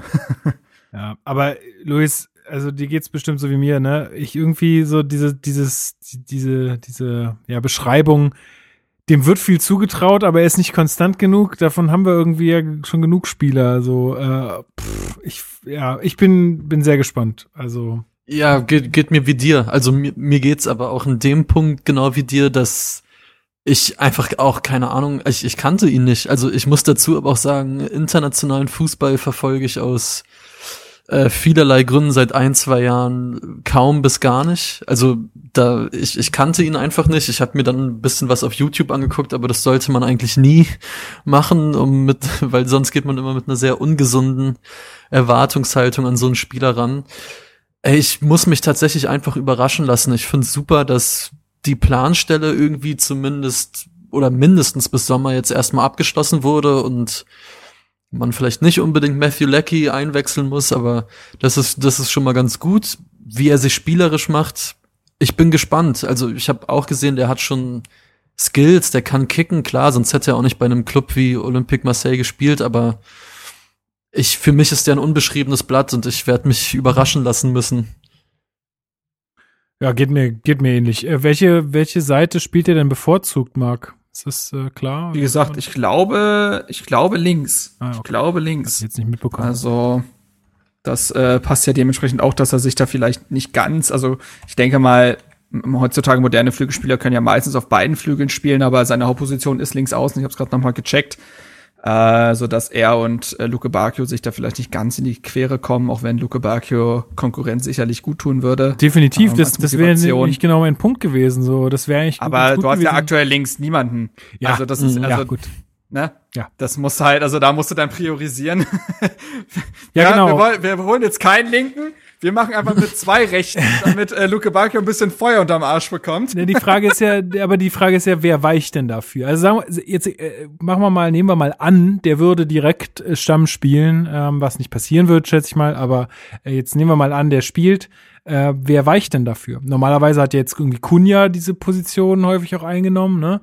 Ähm, wer macht's denn dann jetzt? Also oder, oder wer, wer geht denn dann dafür aus der Mannschaft? Das ist, das ist total schwer zu beantworten, weil es ganz darauf ankommt, worauf Paul Dardai irgendwie ein Stück weit jetzt äh, ein Gewicht legen will. Also Konja kannst du nicht rausnehmen. Das ist, der ist schlichtweg zu wichtig. Also wird er sehr wahrscheinlich dann in die Mitte äh, rücken. Dann hast du aber das Ding, dass Gendusi irgendwie eine neue Position braucht. Löst jetzt Dardai diese Doppelsechs aus Toussaint und Askasibar auf dafür? Na, und da kommt ja noch jemand. Ist die Frage. und da kommt ja noch Und da jemand. kommt ja jetzt noch jemand, äh, und äh, Weltmeister übrigens. ja, das wäre der zweite Folgentitel. Wir sind Weltmeister. Genau. nicht, aber Das wäre so gut, ja. ach ja, naja, das, äh, das wäre vielleicht was für ein Teaser. Wir sind Weltmeister Ausrufezeichen und dann kommt die restliche Folgenbeschreibung. Das finde ich ganz gut. Naja, auf jeden Fall, äh, was machst du da? Also und dann hast du ja tatsächlich noch einen Löwen und einen Darida, äh, die auch gerne irgendwie noch mal irgendwann in ihrem Leben Spielzeiten sehen würden. Also bin ich gespannt, was da, was da, wie sich da entschieden wird, ähm, wie schnell Kedira und Rad, äh, Radonjic da äh, etabliert werden. Und ähm, ja, vielleicht ist aber auch tatsächlich wiederum so, dass man sagt, ey, wir schieben jetzt Kunja nach rechts und Luke Bacchio wandert wieder nach draußen, weil er immer noch nicht so ganz, äh, immer noch nicht so ganz funktioniert. Heißt ja nicht, dass Luke Bacchio jetzt seinen Platz sicher hat. Na, also das, das darf man auch nicht so sehen. Dementsprechend wird es sehr spannend sein, wie er dann in den nächsten Wochen auch immer gegnerabhängig aufstellen wird. Ja, voll. Aber dann kommen wir noch mal zum zweiten Transfer, der, der ist ja mehr oder weniger deutlich äh, spannender. Ähm, Luis, äh, Sammy Khedira war schon gestern mehr oder weniger klar, dass er kommt. Ähm, wie hast du das Ganze so betrachtet? Was waren so deine Gedanken? Uh, ähm, viele Gedanken tatsächlich gehabt. Also ich glaube, das Gerücht kam das nicht sogar schon nach dem Frankfurt-Spiel relativ fix auf, noch am Samstagabend, wenn ich mich nicht täusche. Also es hat sich auf jeden Fall abgezeichnet, genau. Ich wusste anfangs nicht so ganz, was ich davon halten sollte, weil ich mir nicht sicher bin, okay, geht man jetzt wirklich einfach auf den, auf den Namen, versucht man einfach wirklich einen, einen großen Fisch einfach an Land zu ziehen, der natürlich auch eine gewisse Strahlkraft mitbringt und auf der anderen Seite halt, aber ich glaube, wenn ich es jetzt richtig im Kopf habe, seinen letzten Einsatz im Juni 2020 im Pokal hatte und davor 2019 das letzte Mal ein Ligaspiel gemacht hat, da war ich mir nicht so ganz sicher, was ich davon erwarten will. Ich finde, unter den Konditionen, so wie ich es bisher jetzt verstehe, wie er kommt, sprich Vertrag bis Saisonende und ablösefrei, kann ich mich ganz gut damit anfreunden, weil unterm Strich holst du natürlich einen Spieler, der halt alles erlebt hat auf dem Fußballplatz am Ende des Tages. Also wie gesagt, der ist Weltmeister, Champions League-Sieger, nationale Titel gewonnen. Also dem kannst du halt nichts erzählen. Der kennt halt jegliche Druck Drucksituationen und das ist natürlich eine Sache, die Hertha gut tun kann, weil es ja auch eine Sache ist, die gefehlt hat, glaube ich. Das wurde ja auch hier oder generell im Hertha-Kosmos jetzt zuletzt oft angesprochen. Ich bin halt gespannt, was er einfach körperlich liefern kann. Also im Artikel von Hertha wird er zitiert, dass er sich körperlich wirklich gut fühlt. Ich schätze mal, er hat ja zuletzt auch, vielleicht weiß das jemand. Auch nichts anderes sagen. Richtig. Ja, Aber Coron ich- in Corona-Zeit bin ich auch ein bisschen zu Netflix bisschen geworden. genau. Bin ich ehrlich, Jungs. Also, das kann noch ein bisschen dauern. Nee, aber So, also so wie Loris Karius sich ein, äh, einwechseln hat lassen. So. ohne Schuhe. Wow, ciao, ey, ich, was, ich muss jetzt spielen? Ey, nee, kein Bock, Alter. Also bis zuletzt, bis zuletzt hat Kedira einfach Narcos gebinged, so, also. Richtig. nee, aber ich bin mal gespannt. Äh, der wird ja wahrscheinlich bei Juve mittrainiert haben, weiter mit dem Team bis zuletzt. Ja. Falls das nicht so ist und jemand weiß, sagt's gerne. Okay, perfekt, weil da hat er natürlich auf einem hohen Niveau immerhin trainiert. Klar ist aber auch, er hat jetzt einfach lange keine Wettkampfspiele mehr bestritten und deswegen zügel ich meine Erwartungen so ein bisschen. Ich find's cool, so eine Persönlichkeit bei Hertha zu haben, der so viel Erfahrung mitbringt. Ich bin aber trotzdem sehr gespannt, wie sich das zusammenfügt im Kader aus den Gründen, die Marc ja auch schon angesprochen hat. Man hat jetzt einfach wirklich eine Menge Spieler ähm, auf der Position generell im zentralen Mittelfeld. Ja, und mal gucken, was er bringen kann. Ob er sofort helfen kann, ob er noch zwei, drei Wochen braucht, ob er irgendwie mehr als Joker kommt. Ich kann mir bei ihm irgendwie extrem viel vorstellen und könnte mich noch gar nicht so richtig darauf festlegen, wohin die Reise so mit ihm geht. Ähm, bin aber sehr gespannt. Ich weiß nicht, wie es euch da geht. Also ich habe mein mein erster Gedanke war wieder so, oh, warum war, warum denn jetzt ein Kedira? Warum denn jetzt Mhm. Ja, ein ich total, Weltmeister, der wieder so eine Glanzpersönlichkeit ist, der mal mit Lena Gerke zusammen war? Also das, ich finde es ein dummes Argument, aber das wird ja irgendwie anscheinend auch immer genannt. Ähm, irgendwie diese, so, so, die, der jetzt wieder so eine Strahlkraft hat, das hat so für mich so, so Klinsmannsche Züge, so. Also dieses, oh, auf Teufel komm raus, hat irgendjemand Großes holen und irgendwie kannst du dich damit halt auch wieder super schnell zum Gespött der Nation machen. So, ja, ja, jetzt holen sie sich dann Weltmeister und werden trotz, kommen trotzdem nur auf den Relegationsplatz. So, ähm, das, das, die Gefahr sehe ich halt voll. Andererseits ähm, sehe ich natürlich auch, was der Typ, du hast es ja jetzt schon gut ausgeführt, erlebt hat und dass er vielleicht auch wirklich ein wichtiger Spieler für die Kabine sein kann. Ich könnte mir halt echt gut vorstellen, weil ich auch nicht glaube, dass der jetzt halt direkt zum Stammspieler wird, weil erstens wird ja auch viel geschrieben, dass er körperlich, also es ist ja auch ein bisschen seinem Alter geschuldet, aber der hatte ja auch irgendwie eine Herz-OP und kann man sagen, hey, Herz-OP ja, aber das muss jetzt auch nicht unbedingt was mega Schlimmes sein. Mhm. Ähm, ich kann mir vorstellen, dass der jetzt halt deswegen nicht unbedingt direkt immer von Anfang an spielen wird und vielleicht auch gar nicht den Anspruch dazu haben wird. Muss man sehen. Ich könnte mir eher sowas vorstellen, dass er halt ein sehr wichtiger Typ für die Kabine und fürs, fürs so Miteinander wird oder für die Situation an sich. Und dass er dann wirklich eher so, so diese, diese Joker oder mal zur Halbzeit Einsätze bekommen wird, wenn es halt je nachdem läuft, weil wir haben es ja gerade schon ein bisschen angesprochen und das ist auch wieder die Frage an dich, Marc, wo soll er, also wer soll denn da raus? Ne? Also wenn wir jetzt schon jemanden da auf dem Flügel einsetzen, den wir spielen lassen wollen und dann auch, dann muss ja schon jemand im zent- zentralen Mittelfeld weichen. Wer soll denn je- jetzt dann zusätzlich noch weichen? Weil ich finde, Askasibar hat es neben Toussaint echt ganz gut gemacht, so in der, im zentralen defensiven Mittelfeld also, ja, es wird voll irgendwie und ich, ich äh, also es ist, das Problem ist halt so ein bisschen, ich, ich verstehe, verstehe, dass der super viel Erfahrung hat, aber ich finde, es ist halt genau die falsche Position irgendwie. Also die falsche Spielerposition. Ja, ja. Also es ist eigentlich eine ideale Position für einen Leader. Ne? Bist mitten im Geschehen als zentraler Mittelfeldspieler. Und ich finde auch, dass er eigentlich als Spielertyp passt. Ne? Souveränität, Ruhe am Ball, aber auch dieses Kämpfergehen. Also war er immer als derjenige bekannt, der im weißen Ballett oder bei Juventus so ein bisschen auch die Drecksarbeit übernimmt, damit die anderen glänzen können. So ein bisschen wie Paul Dardai früher tatsächlich. Ähm, und ja, ich stelle damit Real Madrid äh, mit Hertha auf eine Stufe. Zu Recht. ähm, zu Recht. Also ich finde, das blau-weiße Ballett damals mit äh, Gilberto und Marcelinho Puh. und Bastock kann sich auch sehen lassen. Nee, aber äh, jetzt könnte er halt selbiges für Kunja und Piontek ein Stück weit tun, ne? Aber jetzt ist dieses Aber eben halt, ne, dass er eben 33 ist, er wird jetzt 34 demnächst. Äh, wir haben schon drüber äh, geredet, wie viel er zuletzt gespielt hat. Dass er mit seinen Verletzungen zu kämpfen hatte. Deswegen finde ich die Kondition aber auch wiederum gut, ne? Ablösefrei, Vertrag bis Saisonende, da kannst du jetzt auch nicht so viel falsch machen. Also klar verdient er üppig, also Bildberichte von zwei Millionen. Das ist schon Aber richtig viel für dennoch- eine Rückrunde. Also finde ich noch nicht mal eine Rückrunde. Ja, klar, keine Frage. Aber jetzt ist es, wie es ist. Ähm, es ist halt genau das Ding, was du, also das ist eines der, eine, einer der Punkte, die einen halt da ein bisschen skeptisch stimmen, ist eben die Position, weil Gendosi, Darida, Toussaint, Askasiba und Löwen, haben wir schon drüber geredet, wollen eigentlich auch noch mal spielen. Ich hatte fast damit gerechnet, dass äh, im selben Atemzug äh, mit der Verpflichtung von Kidira irgendwie erzählt wird, dass man Löwen noch mal verleiht oder so. Oder Arne Meyer ich glaube auch zurückholt. Dann, Ja, äh, wir spielen einfach, wir spielen jetzt mit diesem 0-11, 0-10-1 Taktik. Also keine Innenverteidigung, nur zentrale Mittelfeldspieler und wir tiki-tackern uns da einfach durch, ist gar kein Genau. Problem. Ähm, ja, naja, auf jeden Fall ist es, ich bin da auch noch zielgespalten. Ich sehe die Pros, ne, diese direkte Ausstrahlung, diese Erfahrung.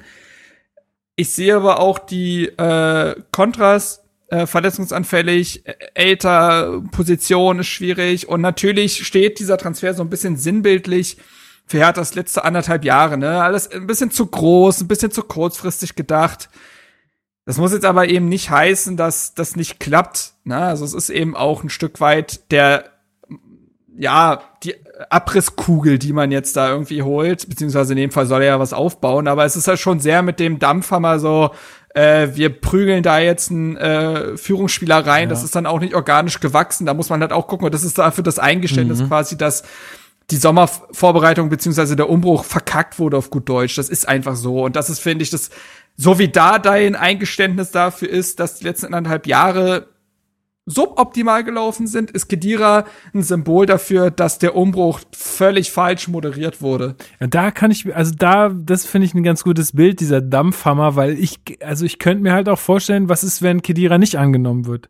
Ich meine, klar, genießt er bestimmt Respekt jetzt erstmal, so auch von den anderen Spielern, aber was, was passiert denn, wenn das, wenn das nicht läuft? So, dann hast du da jetzt zwei Millionen für nix auf den Tisch gelegt, wieder irgendwelche Big City Club äh, Ambitionen unterstrichen und ähm, ja, hast du im Endeffekt nichts gewonnen. Also ich hoffe sehr, dass die zumindest, da sicher sind, so, ne? Das ja, zumindest halte ich Sammy Kedira für äh, ja auch einen intelligenten äh, Spieler, mhm. der dieses Big City Club Ding jetzt nicht bedienen wird.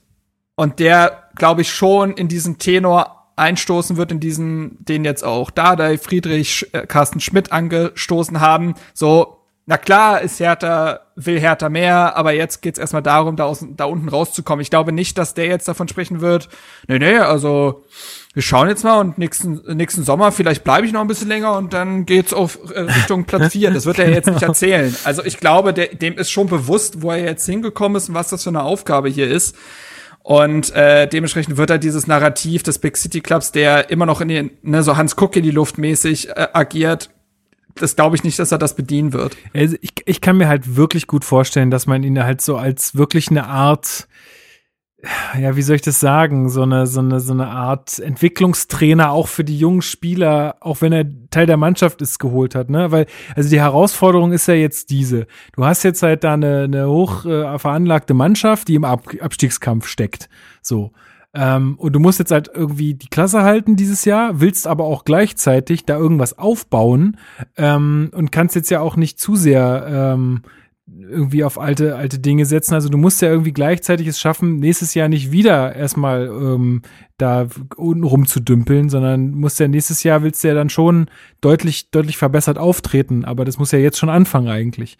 Und ich könnte mir vorstellen, dass das so ein bisschen seine Rolle sein soll, dass man, dass, dass er so ein bisschen als derjenige, der schon alles gesehen hat, den Jungen dann auch was mitgeben soll und ihn ein bisschen von seiner Erfahrung mitgeben soll.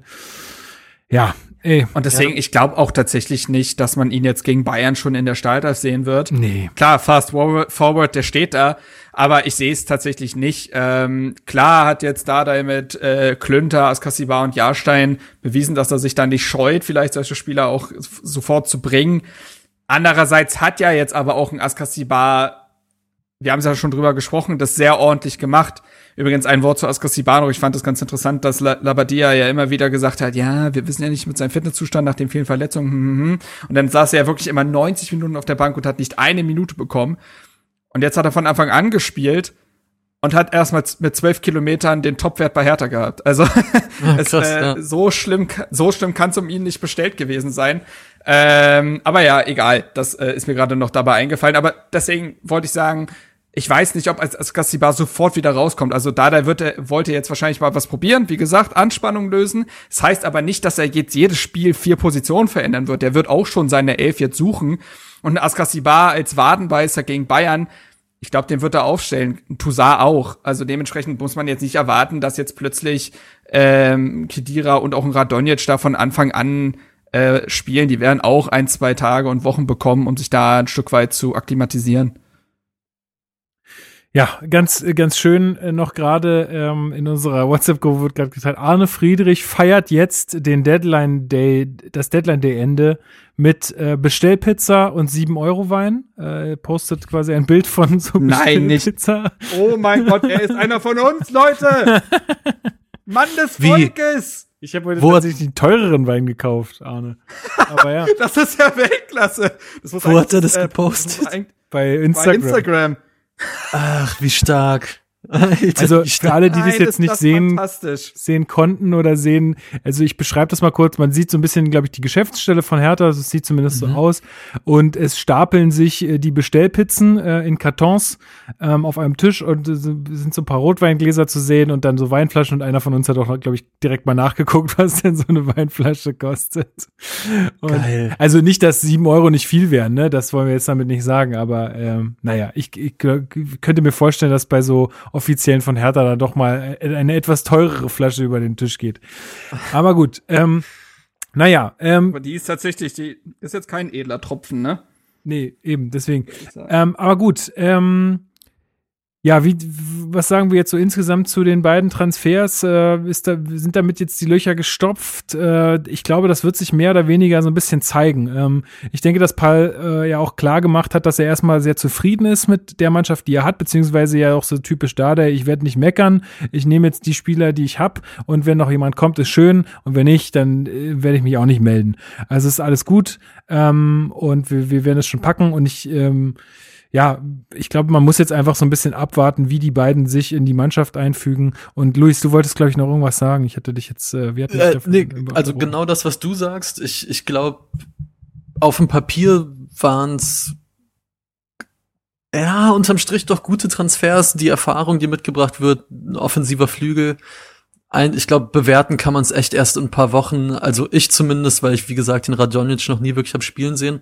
Was ich nur noch sagen wollte, ist Sami Khedira und ich bin großer ähm, auch NBA-Fan, also Basketball-Fan und da gibt's ja den Brauch in der NBA, dass man Trikotnummern retired heißt es dann, dann hängen die in der NBA unter der Hallendecke und dürfen nicht mehr vergeben werden, also die Nummern von sehr verdienten Spielern. Ja, und wenn ich dann sehe, dass ein neuer Spieler die 28 bei Hertha kriegt, ich ich hätte nichts dagegen, wenn Lustis Nummer unterm Olympiastadion-Dach hängt und niemand sie mehr trägt, aber das Tatsache, nur am. Rande. Das Die, die ja, trägt, verstehe ich. die trägt jetzt Kedira und äh, muss er, muss er, muss er jetzt mal zeigen. Na, da muss er mal den Lustenberger machen, weil ich glaube, der Richtig. Lustenberger war auch echt ein wichtiger. Auch mal in der Aus auch mal in der Innenverteidigung aushelfen. Exakt so ist es, weil die Nummer, die, die muss man, die, muss muss man man, sich auch verdienen. spielen, die muss man verdienen, genau. ja. Im Schicki- ersten Interview dann sagen, ja, wir müssen alles in die Waagschale werfen. das war gar nicht so schlecht, glaube ich, so für den Nee. ersten Versuch, so aus der Okay, kalten. ja. Naja, Okay. gut. Ähm. oh Mann, oh Mann. Es ist eine Folge, du. Äh, ich, ja, ich will jetzt Pizza. Fuck. Ja, Ja, ne, ich ich, auch. hatte Ich auch hätte richtig, auch hab Bock, auch ey. richtig Bock bekommen auf Pizza. Kannst du nicht machen. Das Ähm, ist schlimm. Naja, gut. Okay, dann Wo, wo, wo machen wir weiter? Wir machen Äh, beim, weiter beim nächsten Transfergerücht. Und zwar ähm, geistert gerade so ein bisschen durch die Medienlandschaft und wir müssen mal einfach drüber sprechen, ähm, weil es halt wie gesagt so präsent ist, dass äh, immer wieder gemünkelt wird, dass Hertha an Freddy Bobic dran sei und wir können ihn dazu aber erstmal selbst hören. Um ein Thema kommen wir nicht herum. Ähm, die Frankfurt-Fans machen sich Gedanken. Es gibt Gerüchte, ähm, dass sie, die sie mit Berlin in Verbindung bringen, ähm, über einen möglichen Posten dort in der sportlichen Führung. Ähm, gehen Sie nach Berlin? Müssen sich die Eintracht-Fans Sorgen machen? Was können Sie uns dazu sagen? Ja, erstmal eigentlich gar nichts groß. Ich meine, ich lese auch die Zeitungen und höre die, höre die, höre die Medien. Das ist, glaube ich, ganz normal. Ähm, Ich habe mich nur fokussiert die ganze Zeit und das werde ich auch weitermachen mit für die, für die Eintracht. Ähm, schließlich habe ich auch hier, äh, stehe ich hier in Lohn und Brot und äh, fokussiere mich komplett drauf. Wir haben heute den Deadline Day, hier geht es eigentlich um Spieler, nicht um sportlich Verantwortliche, die plötzlich, äh, die plötzlich wechseln. Aber ich weiß nicht, was die Zukunft bringt, muss ich auch immer ganz offen sagen. Das habe ich aber schon immer gesagt, ob das jetzt vor einem Jahr, zwei Jahren war oder wie auch immer. Man wird, man, man wird, äh, man, man wird in der Hinsicht, man wird in der Hinsicht auch sehen. Ich bin sehr, sehr glücklich mit dem Job, was ich hier mache. Aber trotzdem, was die Zukunft bringt, weiß kein Mensch. Also ich finde das schon sehr entlarvend, dieses Interview, muss ich ehrlich Ein. Dementi klingt anders. Also erstmal das und dann wie oft muss man betonen, dass man hier sehr viel Fokus hat und in Lohn und Brot steht und tralala. also ich sag mal so, der Mann kommt. nee, keine Ahnung. Ich weiß es nicht. Ich würde es mir natürlich sehr wünschen und ähm, wer hatte das gesagt? Irgendjemand hat es auch gesagt. Ähm, es wäre natürlich auch also wenn, wenn der Mann nicht auf Herthas Liste stehen würde als äh, sportlicher Direktor, dann äh, hätten die ja auch irgendwas komplett falsch gemacht. Also, ähm, dass, dass die den gerne ha äh, haben würden, ist, glaube ich, steht, glaube ich, außer Frage, ob es tatsächlich passiert, ey, ich will mich an diesen Spekulationen gar nicht so krass beteiligen, aber Luis, wie, ich glaube, du würdest auch mitgehen, du würdest Bobic auch nehmen, oder? Boah, hätte ich absolut nichts dagegen, klar. Also ich finde, dessen Arbeit die letzten Jahre in Frankfurt spricht ja für sich. Wirklich einfach, finde ich, kluge Transfers gemacht, auch welche, die man auf den ersten Blick vielleicht nicht direkt so sieht. Und hat Frankfurt auch irgendwie echt eine, eine sportliche Identität gegeben. Und ich meine auch, wie sie jetzt gerade spielen, das ist ja auch ein Ergebnis von, von der Arbeit, die er da reinsteckt.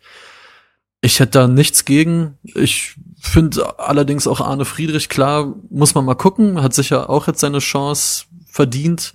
Aber klar, jemand wie Bobic zu holen, der ja auch Herr Taner war, Boah, könnte ich mich absolut mit anfreunden, muss ich klar sagen, ohne jetzt zu, zu wissen, wie realistisch das alles ist. Aber wenn ich es mir vorstelle, dann ist es eine ganz nette Vorstellung. Ich fand den vor ein paar Jahren immer mal übelst nervig. Da hat der auch so ganz komische Aussagen in Interviews gegeben und so. Ich weiß es gar nicht mehr so. Da fand ich den auch sehr unsympathisch und so. Aber mittlerweile habe ich auch so ein bisschen das Gefühl, er nimmt sich auch immer mehr zurück. Ich meine, ich verfolge jetzt Frankfurt auch nicht so sehr. Äh, oder da so groß Das ist ganz okay. ja, läuft ganz gut, ne? Ähm, aber nee, aber jetzt habe ich mittlerweile auch so ein bisschen das Gefühl, der ist auch ein bisschen ruhiger geworden, so hält sich mehr im Hintergrund und macht da einfach grundsolide und sehr, sehr gute Arbeit so. Ähm, ja, also mich würde es natürlich freuen, aber kein, keine es, Ahnung. Es stimmen ja weiche Faktoren, ne? Also das muss man ja sagen. Also ähm, Freddy Bobic hat bei Hertha gespielt, Freddy Bobic ist bei Hertha Mitglied, wäre mal fast ins Präsidium Stimmt. ge äh, gekommen. Äh, und seine Familie lebt in Berlin, er hat hier ein Haus. So, das äh, wäre vielleicht auch ein Grund. Äh, wobei heute habe ich auf Twitter irgendwo gelesen, dass er mal gesagt haben soll, er möchte nie in derselben Stadt arbeiten, wo seine Familie lebt. Ich weiß nicht, ob das, äh, ich weiß gar nicht, ob das, äh, ob er das wirklich gesagt hat. Und äh, Meinungen können sich auch ändern. Ne? Also ich würde das eher jetzt als weichen Pro-Faktor nehmen. Plus er kennt natürlich jetzt die Verantwortlichen sehr gut. Damit ist aber auch Carsten Schmidt eben mit einbegriffen, weil er und Bobic ist ja noch von, ich glaube sogar Premiere war es damals noch. Äh, Boah, krass. äh, ja, äh, die Älteren werden sich erinnern, äh, kennen und äh, auch gut kennen. Wohl und sowohl Carsten Schmidt als auch Freddy Bobic konnten das jetzt nicht klar dementieren. Ne? Also das, das muss man schon sagen, ist dann schon vielleicht ein kleines Indiz, dass da schon ein bisschen gesprochen wird. Zu Freddy Bobic würde ich aber natürlich noch sagen wollen, Freddy Bobic, es gibt auch den äh, VfB Stuttgart Bobic und da hat es leider Mhm. gar nicht funktioniert. Da wollen sie eigentlich wenig noch von ihm wissen. Und ich glaube, ein Riesenfaktor jetzt beim Frankfurt Bobic ist Ben Manga. Äh, das ist der Kaderplaner, Schrägstrich, äh, Chef-Scout von Eintracht Frankfurt. Und mit dem läuft's richtig gut. Schalke will den unbedingt verpflichten als Nee, neuen kann er, Sportdirektor, kann er, aber sich kann er das gleich mitbringen zu uns. ja, das ist nämlich genau das Ding. Ich weiß nicht, also das bin ich ganz ehrlich, das ist einfach tatsächlich die äh, quasi die Variable ist in der Frankfurt-Zeit dazugekommen und hat so erfolgreich gemacht. Ich weiß nicht, ob Bobic solo reicht, so ähm, oder ob man da nicht noch einen Manga braucht oder wenn er jetzt nicht kommt, eben noch jemanden, jemand anders, der da Stück weit so eine Kaderplanung, äh, Chef-Scout, Funktion. Hertha hat ja auch einen Chef-Scout, äh, aber trotzdem da in dem Sinne das Team noch weiter verstärkt. Ich weiß nicht, ob jetzt Bobic alleine tut, aber ich glaube, dass Bobic äh, tatsächlich auch eine recht ideale Wahl wäre, auch weil er mittlerweile so viel Erfahrung sammeln konnte, wie man auch einem Verein eine Philosophie gibt und das würde, denke ich, sehr gut passen. Ja, aber du wolltest ja eh noch ein bisschen über Scouting reden, Marc. Du hast nämlich ausgemacht, dass das eine der großen Baustellen jetzt auch ist, die vielleicht Carsten Schmidt mal angehen sollte. Also, ähm, du hattest dazu auch ein bisschen was auf Twitter geschrieben, das fand ich auch ganz spannend. Ähm, und haben wir ja auch so ein bisschen, irgendwie ein bisschen bemerkt, dass dass Hertha da irgendwie in der letzten Zeit immer irgendwie in so Gewässern gefischt hat, die einem entweder nicht so bekannt waren und ja, aber vielleicht, weiß ich nicht, du hast da noch ein bisschen mehr Insights, sag, sag uns da noch zu, äh, sag uns da mal noch was dazu. Ja, wir haben ja jetzt Der Mann äh, macht das jede Woche. Äh, nee, aber man, wir haben ja schon in den letzten Podcast-Folgen oder gefühlt seit Sommer ja immer wieder über die Kaderplanung geredet und dass es da nicht wirklich funktioniert, dass der Kader irgendwie unausgewogen ist, dass die Transfers immer eigentlich sowas wie ein Aber haben und dass man bei einem Radonjic ja fast schon glücklich ist, dass man den Namen mal nicht kennt. Was normalerweise ja. ja eigentlich eher so ein Ding ist, was negativ behaftet ist, weil du willst natürlich was mit dem Namen irgendwie äh, verbinden, aber Hertha hatte zuletzt eben nur diese Piontex, Toussaint, jetzt ein Kedira und ich frage mich halt eben doch tatsächlich, dass ob da die oder jetzt äh, ganz kurz noch äh, ein Ausflug dahingehend, ein Götze, ein Draxler, jetzt im Winter wurde man mit Eriksen in Verbindung gebracht, mit Brandt, mit Shakiri, ähm, Ronaldo. Alles so eine Haus, ja, nee, aber alles so eine, so eine Hausnummern, wo ich mir denke, hat man nicht so ganz dazugelernt, dass man nicht den zweiten vom ersten Schritt gehen sollte? Also, was, was, ich frage mich halt, entweder, entweder ist Hertha Scouting nicht gut, oder Hertha Scouting ist gut und es wurde bislang nicht auf das Scouting gehört. Äh, es gibt ja beide Varianten. Wir stecken nicht drin. Es kann ja sein, dass das Scouting bei Hertha gute Vorschläge macht, aber die einfach nicht angenommen werden und dann trotzdem Spieler XY geholt Also, wird. ich stell mir So. vor, wie Preetz da sitzt an seinem Schreibtisch immer diese geil, die mega geilsten Talente, der äh, irgendwo sonst wo von der Welt vorgelegt kriegt und der immer hat den großen Stempel, kenne ich nicht, weiter, kenne ich nicht, weiter. und dann holt er immer, Ja, ja. holt er irgendwelche anderen Spieler. So, und ich, ich, ich, ich tue mich halt so ein bisschen schwer damit, dass äh, ich das Gefühl habe, dass eben ein Eintracht Frankfurt, ein SC Freiburg, ja sogar teilweise ein Mainz 05 intelligentere äh, Transfers tätigt äh, von Spielern, die auch Hertha hätten helfen können und die bei Hertha super reinpassen würden, die finanziell äh, total machbar wären. Und da denke ich zum Beispiel an den Santa Maria von SC Freiburg. So, der hat 10 Millionen gekostet. Der ist ein genialer, also genialer, ne? Also man muss immer, ähm, ähm, man darf nicht zu viele Superlative benutzen, aber ist ein echt richtig guter zentraler Mittelfeldspieler, der ähm, auch, glaube ich, viele Eigenschaften hat, die Hertha total gut tun würden. Also der ist ein spielstarker Spieler, ist aber auch ein sehr arbeitsamer Spieler, der viel für die Mannschaft ackert. Musste es dann die 25 Millionen Option sein mit Toussaint? ohne Toussaint zu nahe treten zu wollen, aber musste das sein. So, Freiburg holten Demirovic für den Sturm. Kannte man vorher nicht so wirklich. Hat 3,5 Millionen gekostet. Der ist da jetzt richtig gut, weil der auch so Wie denn das ganze Geld her? Naja, die haben Robin Koch verkauft, die haben den gewissen Mhm. Alexander Scholo verkauft. Stimmt von uns, scheiße. Fuck.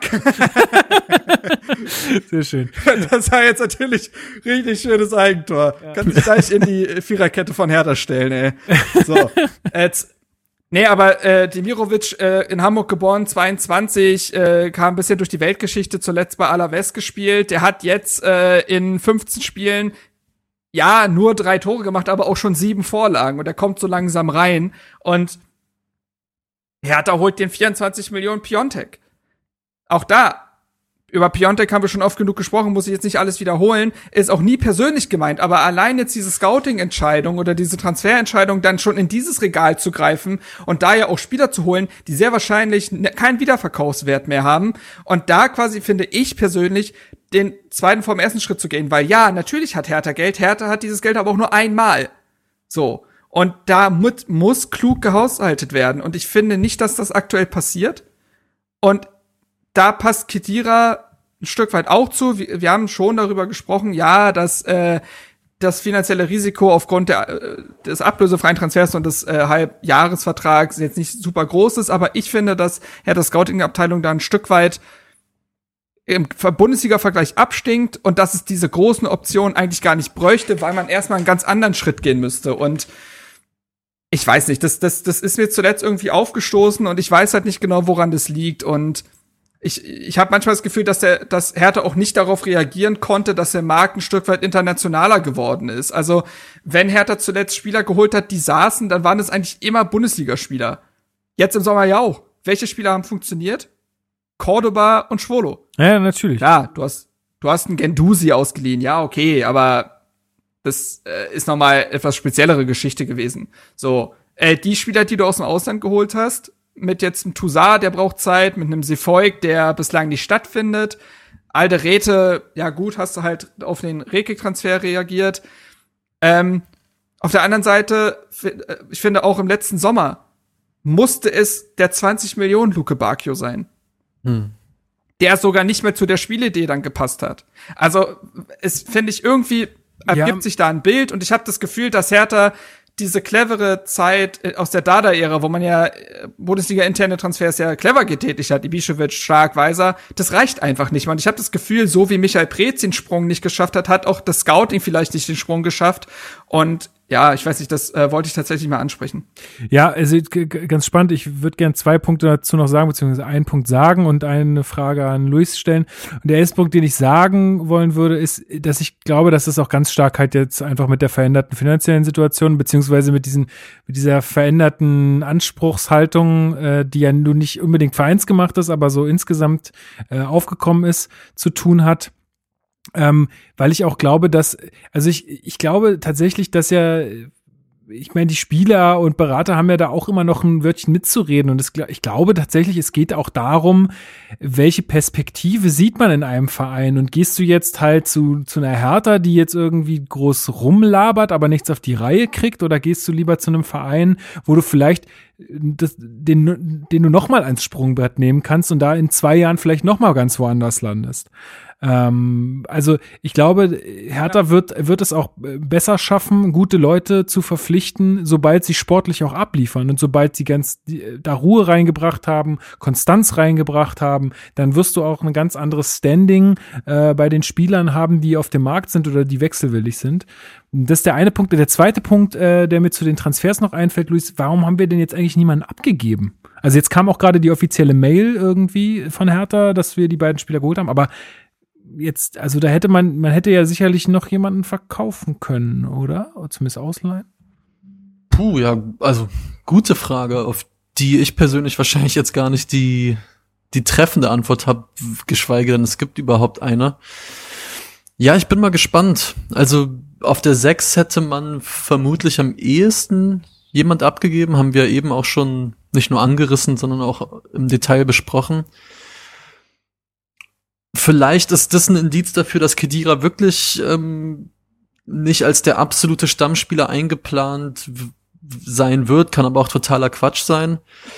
Ähm, deswegen, ich kann es dir gar nicht genau beantworten und ich muss auch sagen, ich hätte jetzt auch keinen Spieler im Kopf, wo ich gesagt hätte, der stand jetzt auf der Abschussrampe oder so. Also es gab ja immer die, die Gerüchte um Piontek, die es ja gefühlt eh die ganze Zeit gibt wo ich jetzt aber nie wirklich dran geglaubt habe und wo jetzt ja auch nicht wirklich was konkret geworden ist. Ja, zum Beispiel so ein Löwen, also pff. ja, bei Löwen kann ich mir halt vorstellen, dass also du kannst ihn ja jetzt nicht direkt wieder abgeben. Also, also weißt du, was ich meine? Es ist ja wirklich, ey, der Arme. So, vielleicht hofft man bei dem einfach noch, dass es da nochmal eine Leistungsexplosion gibt ich sehe auf jeden Fall, was du meinst mit der Frage, aber ich kann es echt ganz schwer nur beantworten, weil sich ja auch überhaupt nichts angebahnt hat. Es gab jetzt keinen Spieler, der irgendwie so unzufrieden war, dass er gesagt hätte, ich hau jetzt auf jeden Fall ab. Und ja, jetzt mal gucken, wie man also den Kader aber zu managen, das wird, glaube ich, das wird eine Aufgabe für, für Paul. Da bin ich auch sehr gespannt. Ja, ich glaube, wenn er eins kann, dann kann er ganz gut moderieren. Er braucht natürlich auch immer irgendwie die Gegenparts, die das auch gut verstehen, was er sagt und was er meint, so. Oder wie, also ich glaube, er hat eine ganz bestimmte Art, mit Menschen umzugehen. Und ich glaube, da ist nicht jeder für geeignet, würde ich jetzt einfach mal so schätzen. Ähm, aber ich hoffe, dass er das gut kann. Und er hat jetzt auch mit Zecke jemanden, der da, glaube ich, äh, dann noch auch, auch noch mal ein ganz anderer Typ Mensch ist. Ähm, und ich glaube, die beiden kriegen das ganz gut moderiert. Zumindest äh, habe ich die Hoffnung. Marc, willst du noch was sagen? Ich würde noch was, ja, ich würde noch mal gerne zu deinem äh, Punkt kommen von vorhin, dass du sagst, äh, was kann man den Spielern auch für eine Perspektive aufzeigen.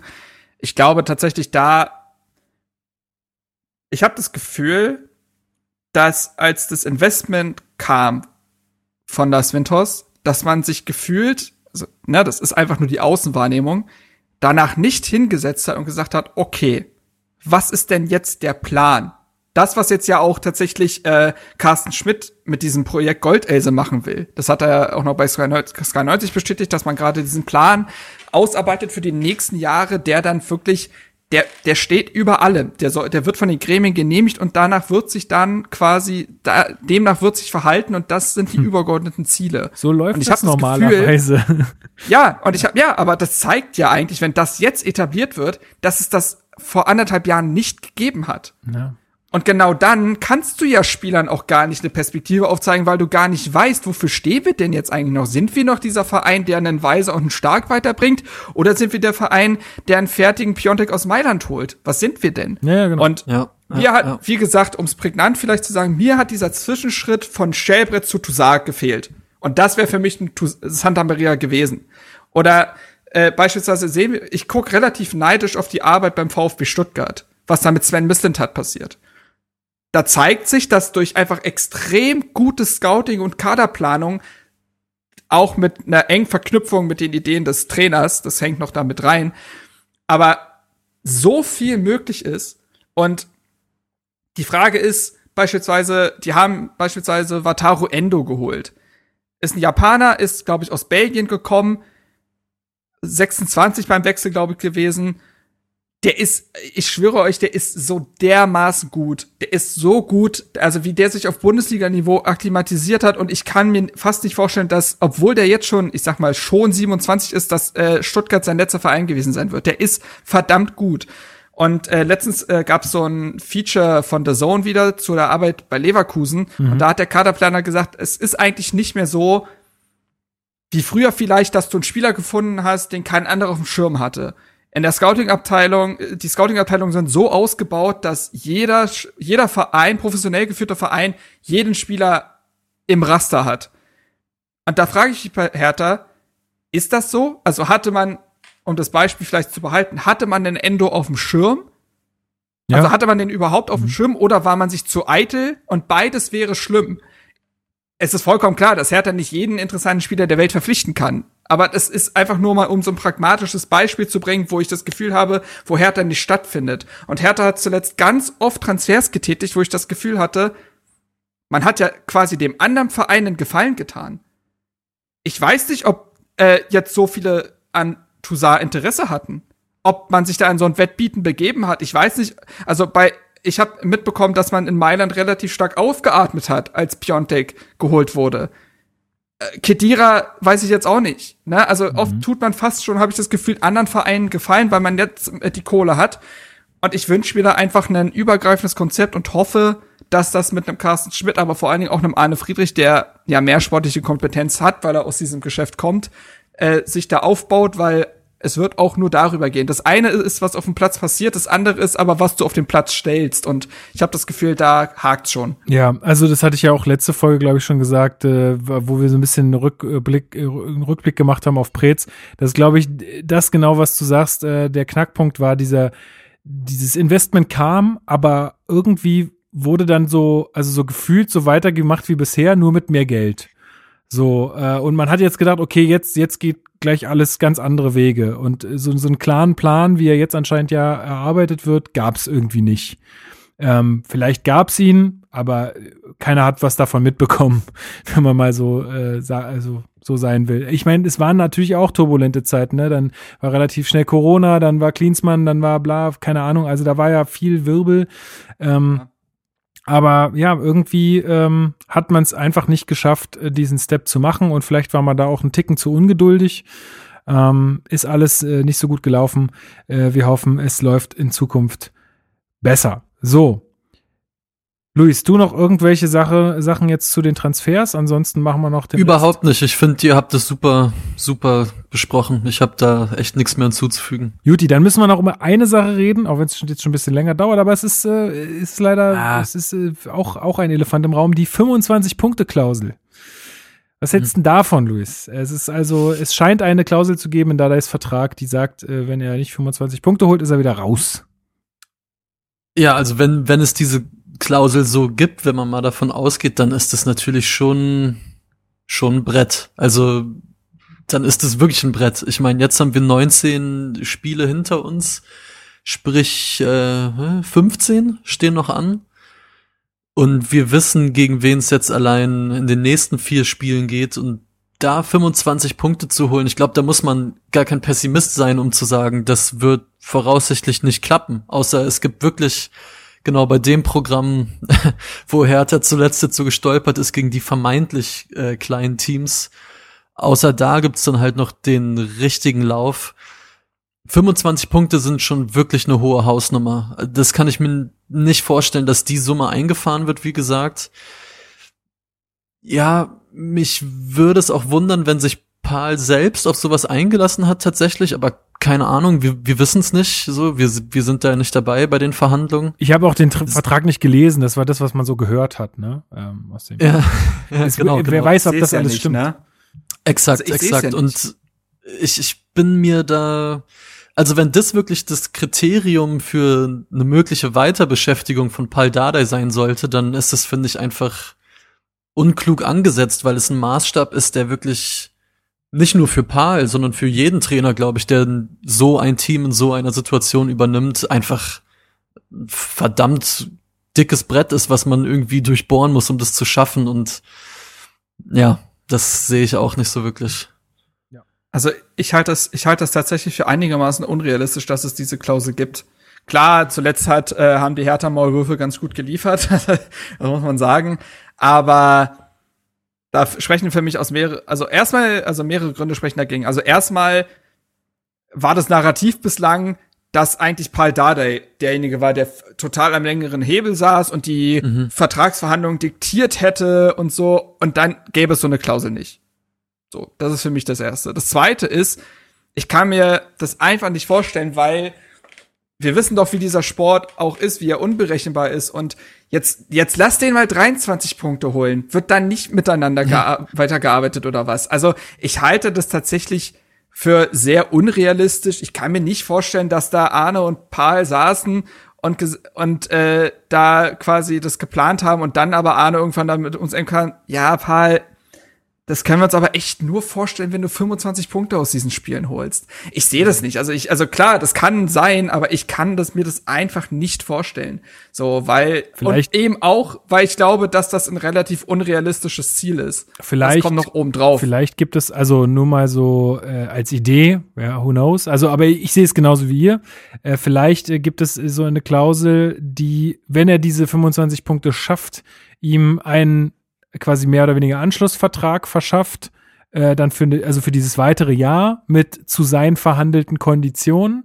Sollte er jetzt 23 Punkte oder 22 oder was auch immer holen und den Nicht- Nichtabstieg trotzdem schaffen, dann wird noch mal gesprochen und dann werden vielleicht noch mal so ein paar Anpassungen vorgenommen. Sowas könnte ich mir nur vorstellen, dass sowas passiert ist. Ähm, aber ansonsten sehe ich das wie ihr, da muss man jetzt einfach mal abwarten. Wenn du kannst ja also am Ende, wenn du wenn du den Ab Nichtabstieg schaffst, aber äh, du hast den geilsten Fußball jetzt der Welt gespielt in der Rückrunde, dann wird dich auch keiner rausschmeißen. Also ja, da ich glaube, da da äh, müssen wir einfach abwarten. Gut, dann ähm, ja, also ich wollte nur auch eine Sache kurz ansprechen, weil ich es irgendwie doof fand und ich finde, das Feedback muss sich der Verein da nochmal gefallen lassen. Die Willkommen zurück, Paul. 90, aber Wie bitte? Ach so, äh, sorry, nee, ich wollte nicht reingrätschen. Ich wusste jetzt nicht, ob wir noch, wenn das das letzte Thema wäre, ob wir danach üb- über das Ja, nee, jetzt halt mal den Mund, jetzt habe ich mein Thema. So, ähm, willkommen zurück, Paul, fand ich doof, diese T-Shirts. Also man kann doch nicht als Verein jetzt T-Shirts drucken mit einem Trainer, den man aus der Not heraus holt, weil man es davor nicht fertiggebracht hat, äh, jemand ordentliches auf diese Position zu stellen. Also das finde ich, also was ordentlich, äh, Labadia ist ein ordentlicher Trainer, versteht mich nicht falsch. Aber äh, ihr wisst, was ich meine. Ich finde es irgendwie sehr, sehr seltsam, ähm, dass man damit jetzt irgendwie versucht, ja irgendwie in irgendeiner Art und Weise Geld zu machen. Ich kann mir halt vorstellen, dass das so ein bisschen dieses Ding war, wofür auch Schmidt angetreten ist, so mehr Erlöse rund um den, um das Sportliche herum zu generieren, also mehr Merchandise-Einnahmen und so weiter. Und jetzt wird halt einfach alles ausgeschlachtet, was passiert. Klar haben sich viele gefreut, dass Paul zurück ist, aber ja, wie gesagt, daraus ein T-Shirt zu machen. Nee, Marc, kaufst du es dir? Ich, äh, klar. Also ich äh, bin ja auch schon Außenhandelsstation. Also ich verkaufe das hier im hohen Norden. Ah, ja. Nee, ey, ich, ich, ich habe es ganz genauso gesehen. Da ist äh, die, Lava, die Lavadia-Amtszeit noch nicht ganz kalt. Da äh, bringt man so ein Pales zurück T-Shirt raus, was eigentlich ja, der eigentlich ja ein Symbol dafür ist, wie, haben wir ja gerade drüber gesprochen, wie schlecht die letzten anderthalb Jahre gelaufen sind. Wäre das ein geplanter Wechsel gewesen im Sommer und so, okay, mein Gott, aber so finde ich das tatsächlich auch ziemlich unglücklich. Ja, Tatsache. Und Luis, in deinem Kla Kleiderschrank landet es wahrscheinlich auch nicht. Nee, genau. ich ich würde es mir jetzt, ich würde es mir jetzt auch nicht holen. Äh, und viel mehr äh, als das, was ihr gerade dazu gesagt habt, habe ich da auch eigentlich gar nicht zu, zu sagen. Also, aber nee, ich werde es nicht kaufen. Juti, das nur noch mal so äh, am Rande. Ja, genau. Und Carsten Schmidt war noch bei Sky 90. Luis und ich haben es jetzt nicht mehr gucken können, weil wir sind einfach viel beschäftigt. Ja, und der Student Marc, der liegt einfach die ganze Zeit faul auf der Couch rum und twittert ein bisschen. Ich habe heute eine Probeklausur geschrieben. bisschen Respekt hier. Ja, ja, ich habe sehr, sehr viel Respekt vor deinen Probeklausuren. Da kannst du, kannst du dir sicher sein. Nee, aber du hast es. Äh, du, Du, wenn ich es mir aussuchen könnte, ich würde jeden, ich würde, ich würde, ich würde einen normalen Arbeitstag gegen Klausurendruck tauschen. Bin ich ehrlich. ja, Ich gar kein Problem mit. ist, ist, ist tatsächlich auch geiler, muss ich dir ehrlich sagen. Ähm, ja, ist es auch. Man kriegt auch ein bisschen mehr Geld dafür. das ist auch, auch, auch so, ja. Aber das muss man sich auch erstmal verdienen, Marc. Das muss man sich erstmal verdienen. So, Kommt er mir so. Ja, komm. ähm, Ofa, was los? okay, Sky 90 und Carsten Schmidt. Der scheint jetzt Dauergast zu werden dort. Ähm, ne? Also Ja, komisch. Ich weiß gar nicht wieso. Ich weiß auch nicht warum. Ich kenne die Verbindung auch nicht. Aber ja, er war wieder zu Gast. Ähm, Gab es irgendwas, was unsere HörerInnen äh, jetzt vielleicht noch spannend finden könnten, was jetzt noch nicht so klar war in den letzten Wochen oder so? Oder was man den, was man den Leuten jetzt zu, bei Sky zum Ja. dritten Mal erklärt hat. Das meine ich. Ja, ja, klar. Also Carsten Schmidt träumt von Jürgen Klopp. Nein, er wurde tatsächlich, er wurde tatsächlich auf Jürgen, er wurde tatsächlich auf Jürgen Klopp angesprochen. naja, egal.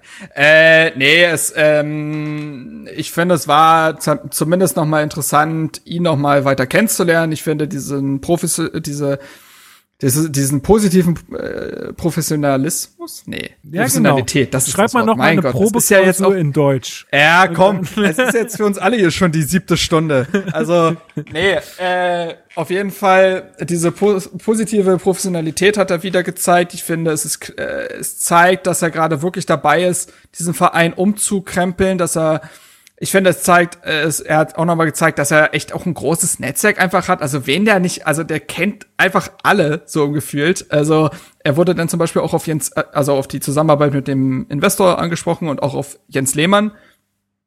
Ihr Mann kennt ja auch schon seit 2002. So, du denkst, aha, okay, warum auch das schon wieder? Aber er kennt halt alles und jeden in diesem Geschäft aufgrund seines vorherigen Arbeitgebers. Und da hat er zum Beispiel auch gesagt, das fand ich zumindest mal interessant, weil es äh, ein Unterschied zu Michael Preetz und auch äh, Präsident Gegenbauer aufgezeigt hat. Ich habe immer das Gefühl gehabt, dass das oft, wir hatten doch oft das Gefühl von diesen beiden getrennten Lagern, ne? Also, dass da fast schon mal manchmal gegeneinander gearbeitet wird, diese, auch diese Geschichte, wo äh, Gegenbauer darüber sprach, dass Jens Lehmann nicht für Hertha BSC spricht und solche Geschichten. Das war ja schon sehr, ja, ne, ist giftig irgendwie manchmal. Ja, aber hat Und so, dann versucht sagt sich sehr wiederum- stark abzugrenzen, ne? Also das, das Genau, und da sagt jetzt Carsten Schmidt wiederum, ich meine, wir haben über Jens Lehmann schon oft genug gesprochen, aber er ist jetzt nun mal da, dass Carsten Schmidt sagt, wir wären hier die Falschen, wenn wir es nicht nutzen würden, einen Jens Lehmann ja auch ein Stück weit mit ins Boot zu holen, weil der Mann ja auch in seiner Karriere alles erlebt hat und auch irgendwo was beizutragen hat. So an sportlicher Kompetenz, inwieweit sie denn einfließt und so weiter, sei dahingestellt. Aber da zeigt sich für mich, dass Carsten Schmidt gerade auch da ist, um wirklich alle ins Boot zu holen und auch wirklich mal dieses Miteinander zu, zu schaffen. Das war ja auch so ein Punkt, wo man gesagt hat, dieser Marc äh, Kosecke, der jetzt ja auch Berater ist, der auch kurz davor vorstand, in den Aufsichtsrat bei Hertha zu wechseln, der auch das quasi auch mal geäußert hat, gesagt hat, es muss ein Miteinander mehr entstehen und man muss mit einer Stimme reden. Das muss Hertha irgendwie hinbekommen. Und da habe ich das Gefühl, dass auch das für Carsten Schmidt ein Riesenpunkt ist, um auch so einen Drive zu entwickeln, dass alle in eine gewisse Richtung gehen. Und ähm, das fand ich tatsächlich, ohne jetzt konkrete Zitate noch liefern zu müssen, einfach die Art, wie er sich geäußert hat und was seine Ideen für Hertha sind, finde ich persönlich, wirkte eben so, als wenn er da ein Ziel hat. Er hat auch davon gesprochen, dass man jetzt ein quasi Attacke-Club ist und weg von diesem Aus- und Weiterbildungsverein weg ist, was aber auch äh, sehr erfolgreich war, diese Zeit. Und so äh, weiß er um den Realismus, dass man ein Abschiedskampf ist, weiß aber auch, dass man ja auch Träume haben muss. Und äh, dementsprechend bin ich da jetzt auch mal gespannt, wie sich das dann über die nächsten Wochen und Monate entwickeln wird.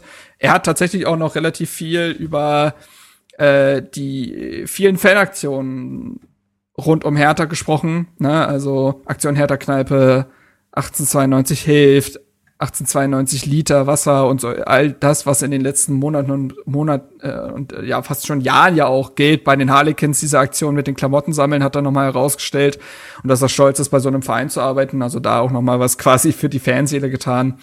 Insgesamt ein guter Auftritt, kann ich nicht anders sagen. Also er hat quasi Rehagels äh, Rehagels Worte jetzt übernommen als At At Attack Club, ja? Jungs, halt Attack, Attack. Ja, ja. Go.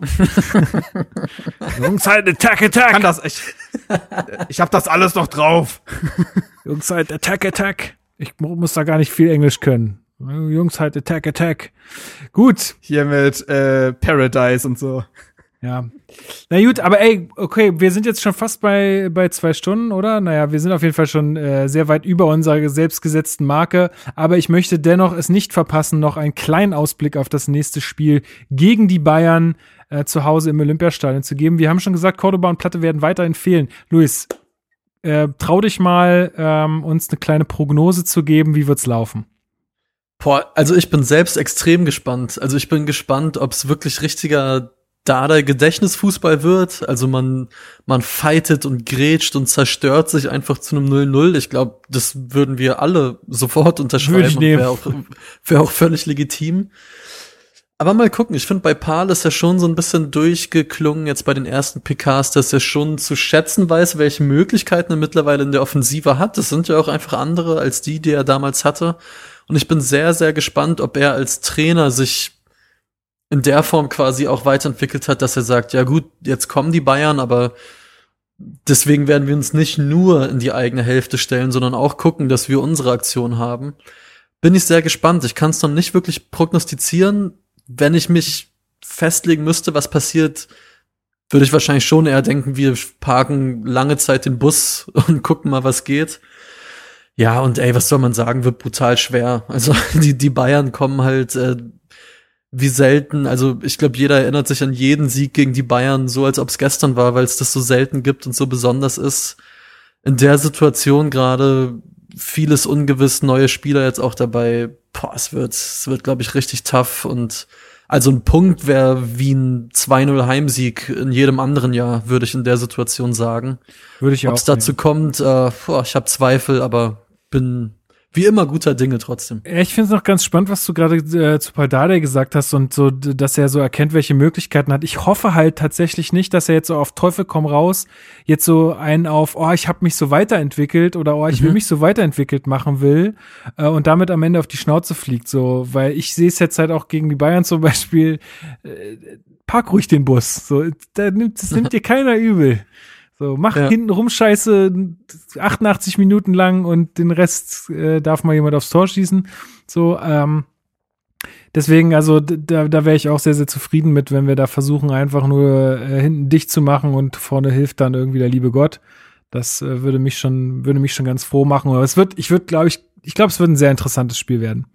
Mhm. Ähm, das, äh, das prognostiziere ich. ich, also ich, ich, ich sag mal, ich sag mal, wir spielen 0-0. Ja, Super. Super. Also ich halte Dardai pragma für pragmatisch und realistisch genug, als dass er da jetzt wirklich nicht die großen Fußballexperimente anfängt, sondern das mhm. weiterführt, was er jetzt auch gegen äh, Frankfurt schon angesetzt hat. Also Stabilität, Balance, ne, äh, über schnelle Aktionen nach vorne kommen. Ich glaube, das wird sich jetzt nicht gegen die Bayern verändern. Also und außerdem hat er einen Weltmeister im Kader. So. Eben. Was soll schiefgehen? Und, und Hertha hat den Bayern-Besieger. Wisst ihr noch, Dodi Luke Barke für Düsseldorf ein Dreierpack. Das kann. Nie gehört die Story. Das kann doch gar, kann doch gar, kann doch gar nicht schiefgehen. Es kann doch gar nicht schiefgehen. Außerdem habe ich gerade gelesen, dass äh, Botafogo vielleicht den Vertrag von Salomon Kalou auflöst. Siehste. Also vielleicht erleben wir noch einfach noch mal ein Revival. Also ich finde, dass äh, die Bühne, die ist da. Ist alles angerichtet. Ja, es wäre, es wäre, es wäre zu schön, äh, um wahr zu sein, ja. Gut. Nee, also äh, ich bin auch gespannt, ey. Ja, wir werden es sehen. Ähm, es wird auf jeden Fall tough und ähm, wir mhm. werden euch schon wieder äh, am Samstag ähm, dann in den Ohren liegen mit unserer neuen Folge, denn wir haben schon den nächsten Aufnahmetermin ausgemacht. Am Samstagvormittag äh, werden wir dann die neue Folge aufnehmen, denn es ist Super Bowl Wochenende. Da wird, äh, wird am Sonntag auf jeden Fall Super Bowl geguckt, dann bin ich wahrscheinlich am Montag einfach kein, kein Bock auf nix. Ähm, und ja, deswegen schon am Samstag die, der ganze, ähm, der ganze Bums hier. Und äh, Luis, ich wollte noch sagen, voll geil, dass wir äh, diese Sticker jetzt noch haben. Ja, ey, auf jeden. Ich habe ich, ich hab's mir auch gedacht. Ich habe schon, glaube ich, Oder? 15 oder 20 verklebt. ja, sehr, sehr Und geil. der Rest liegt jetzt noch hier rum und ich mache jetzt bald noch mal eine Tour, wo ich das mache. Also du sprichst äh, die müssen akzeptieren in Berlin nur Hertha-Sticker an mit äh, Pal Dardai dick drauf, genau. groß drauf. Die sind überragend, ey. Ja, also haben wir, ich glaube, die haben bestimmt noch welche. Hauptstadtkommando, glaube ich, heißen sie. Äh, könnt ihr auf Instagram oder so mal anschreiben. Die, ähm, die verkleben die natürlich nicht, ne? Ist ja ganz klar. Die stellen die nur her. Was ihr damit dann am Ende macht, ist ja irgendwie, also ich habe ich habe sie äh, nur auf dem Laptop geklebt. Ich weiß nicht, wer das ist, der das da in der Stadt rum äh, rumverklebt, aber ich bin's nicht, natürlich. Ähm, nee, Spaß beiseite, da könnt ihr diese Aufkleber erwerben, die sind wirklich sehr schön. Äh, und die Ja. haben, glaube ich, auch noch ein paar. Juti. Zum Abschluss, Ja. äh, erinnert ihr euch noch an Zografakis? Ja, klar, aus dunkel. der 19 Meister, ja, der wurde jetzt, der ist äh, zum SV Sandhausen gewechselt am Deadline Day. Der versucht Oh, stark. jetzt auch noch mal im Profifußball, ja. Das, Der war äh, doch beim VfB 2 oder so davor jetzt lang. Mhm, genau. dass äh, Zweitligawechsel nicht immer was Schlechtes sein müssen, zeigt ja auch Marius Gersbeck gerade, hat seinen Vertrag verlängert beim KSC bis 2023. Der spielt da eine Mega-Saison bei denen. Äh, ich habe, äh, wenn wenn sich jemand von unseren HörerInnen ähm, für den KSC auch noch, also dass wir uns irgendwie alle dafür interessieren, so ein bisschen zumindest ist klar. Aber wenn jemand da einen Podcast äh, hören möchte, die Wildpark Buddler, ähm, kann man äh, empfehlen. Äh, die sind auch auf Twitter sehr aktiv, da kriege ich auch mal viel mit. Ähm, die scheinen gerade richtig Spaß zu haben mit dem KSC. Ähm, und ja, Marius Gersbeck ist wohl, hat wohl großen Anteil daran, so dass sie jetzt nochmal mit ihm verlängert haben. Also, das ist auch eine schöne Geschichte, so als Hatana da beim KSC äh, jetzt im Tor zu stehen äh, und so gut zu spielen, ist, glaube ich, auch geil. Gut, ah, ich glaube, dann haben wir euch jetzt mit ordentlich äh, Stuff versorgt, ordentlich Input gegeben bis nächsten Samstag. Ähm, ja, ich hoffe, ihr bleibt alle schön gesund. Vielen, vielen Dank fürs Zuhören. Vielen Dank für euer ganzes Feedback, eure Mails und sowas. Ähm, schreibt uns gerne. Ähm, und genau, ansonsten tragt eure Masken und versucht äh, bitte äh, nicht mehr als einen weiteren Haushalt zu sehen oder wenn dann draußen auf Abstand, weil, ja, wie gesagt, kein Bock mehr auf den ganzen Scheiß. Und äh, man sieht ja, es geht jetzt so langsam, aber sicher in die richtige Richtung, aber es ist noch ein langer Weg. Genauso wie es noch ein langer Weg sein wird für Hertha zum Klassenerhalt. Aber gut. Äh, Luis, vielen, vielen Dank für deine Teilnahme. Du hast gleich noch das letzte Wort. Du kannst dich schon mal äh, darauf vorbereiten, ähm, solange ich Jawohl. noch äh, Marc verabschiede. Marc, es hat mir wieder großen Spaß gemacht. Vielen Dank für deine Zeit und ähm, ja, wir hören uns am Samstag wieder, ne? Ach, Lukas, wie immer gerne. Muss ich ja gar nicht bedanken, wir sind doch hier unter uns. Das, du, das gerne. gehört, das gehört einfach zum guten Ton dazu. Gut, und ich hoffe, dass Luis jetzt äh, bereit ist, äh, bereit ist für die letzten Worte. Ich sag auch schon mal Tschüss und äh, bis Samstag. Jo, ja, ey, erstmal nochmal vielen Dank euch für die Einladung. Macht immer sehr, sehr großen Spaß, selbst dabei zu sein. Ähm, ich hätte niemals gedacht, dass wir im Januar, nee, Februar 2021 wieder über Pal Dardai als Cheftrainer reden, geschweige denn, dass Sami Khedira für Hertha BSC spielt, aber es passt irgendwie zu den Zeiten, es ist nichts normal. Äh, sonst kann ich nur bekräftigen, Lukas, was du eben schon gesagt hast, äh, nehmt Corona weiter ernst. Ich kann leider aus eigener Erfahrung sagen, dass das echt kein, kein Witz ist. Ähm, haltet euch an die Regeln. Hoffentlich wird dann irgendwann alles besser mit der generellen Lage und mit Hertha BSC. Und Freitag ziehen wir den Bayern die Lederhosen aus. Haut rein. Also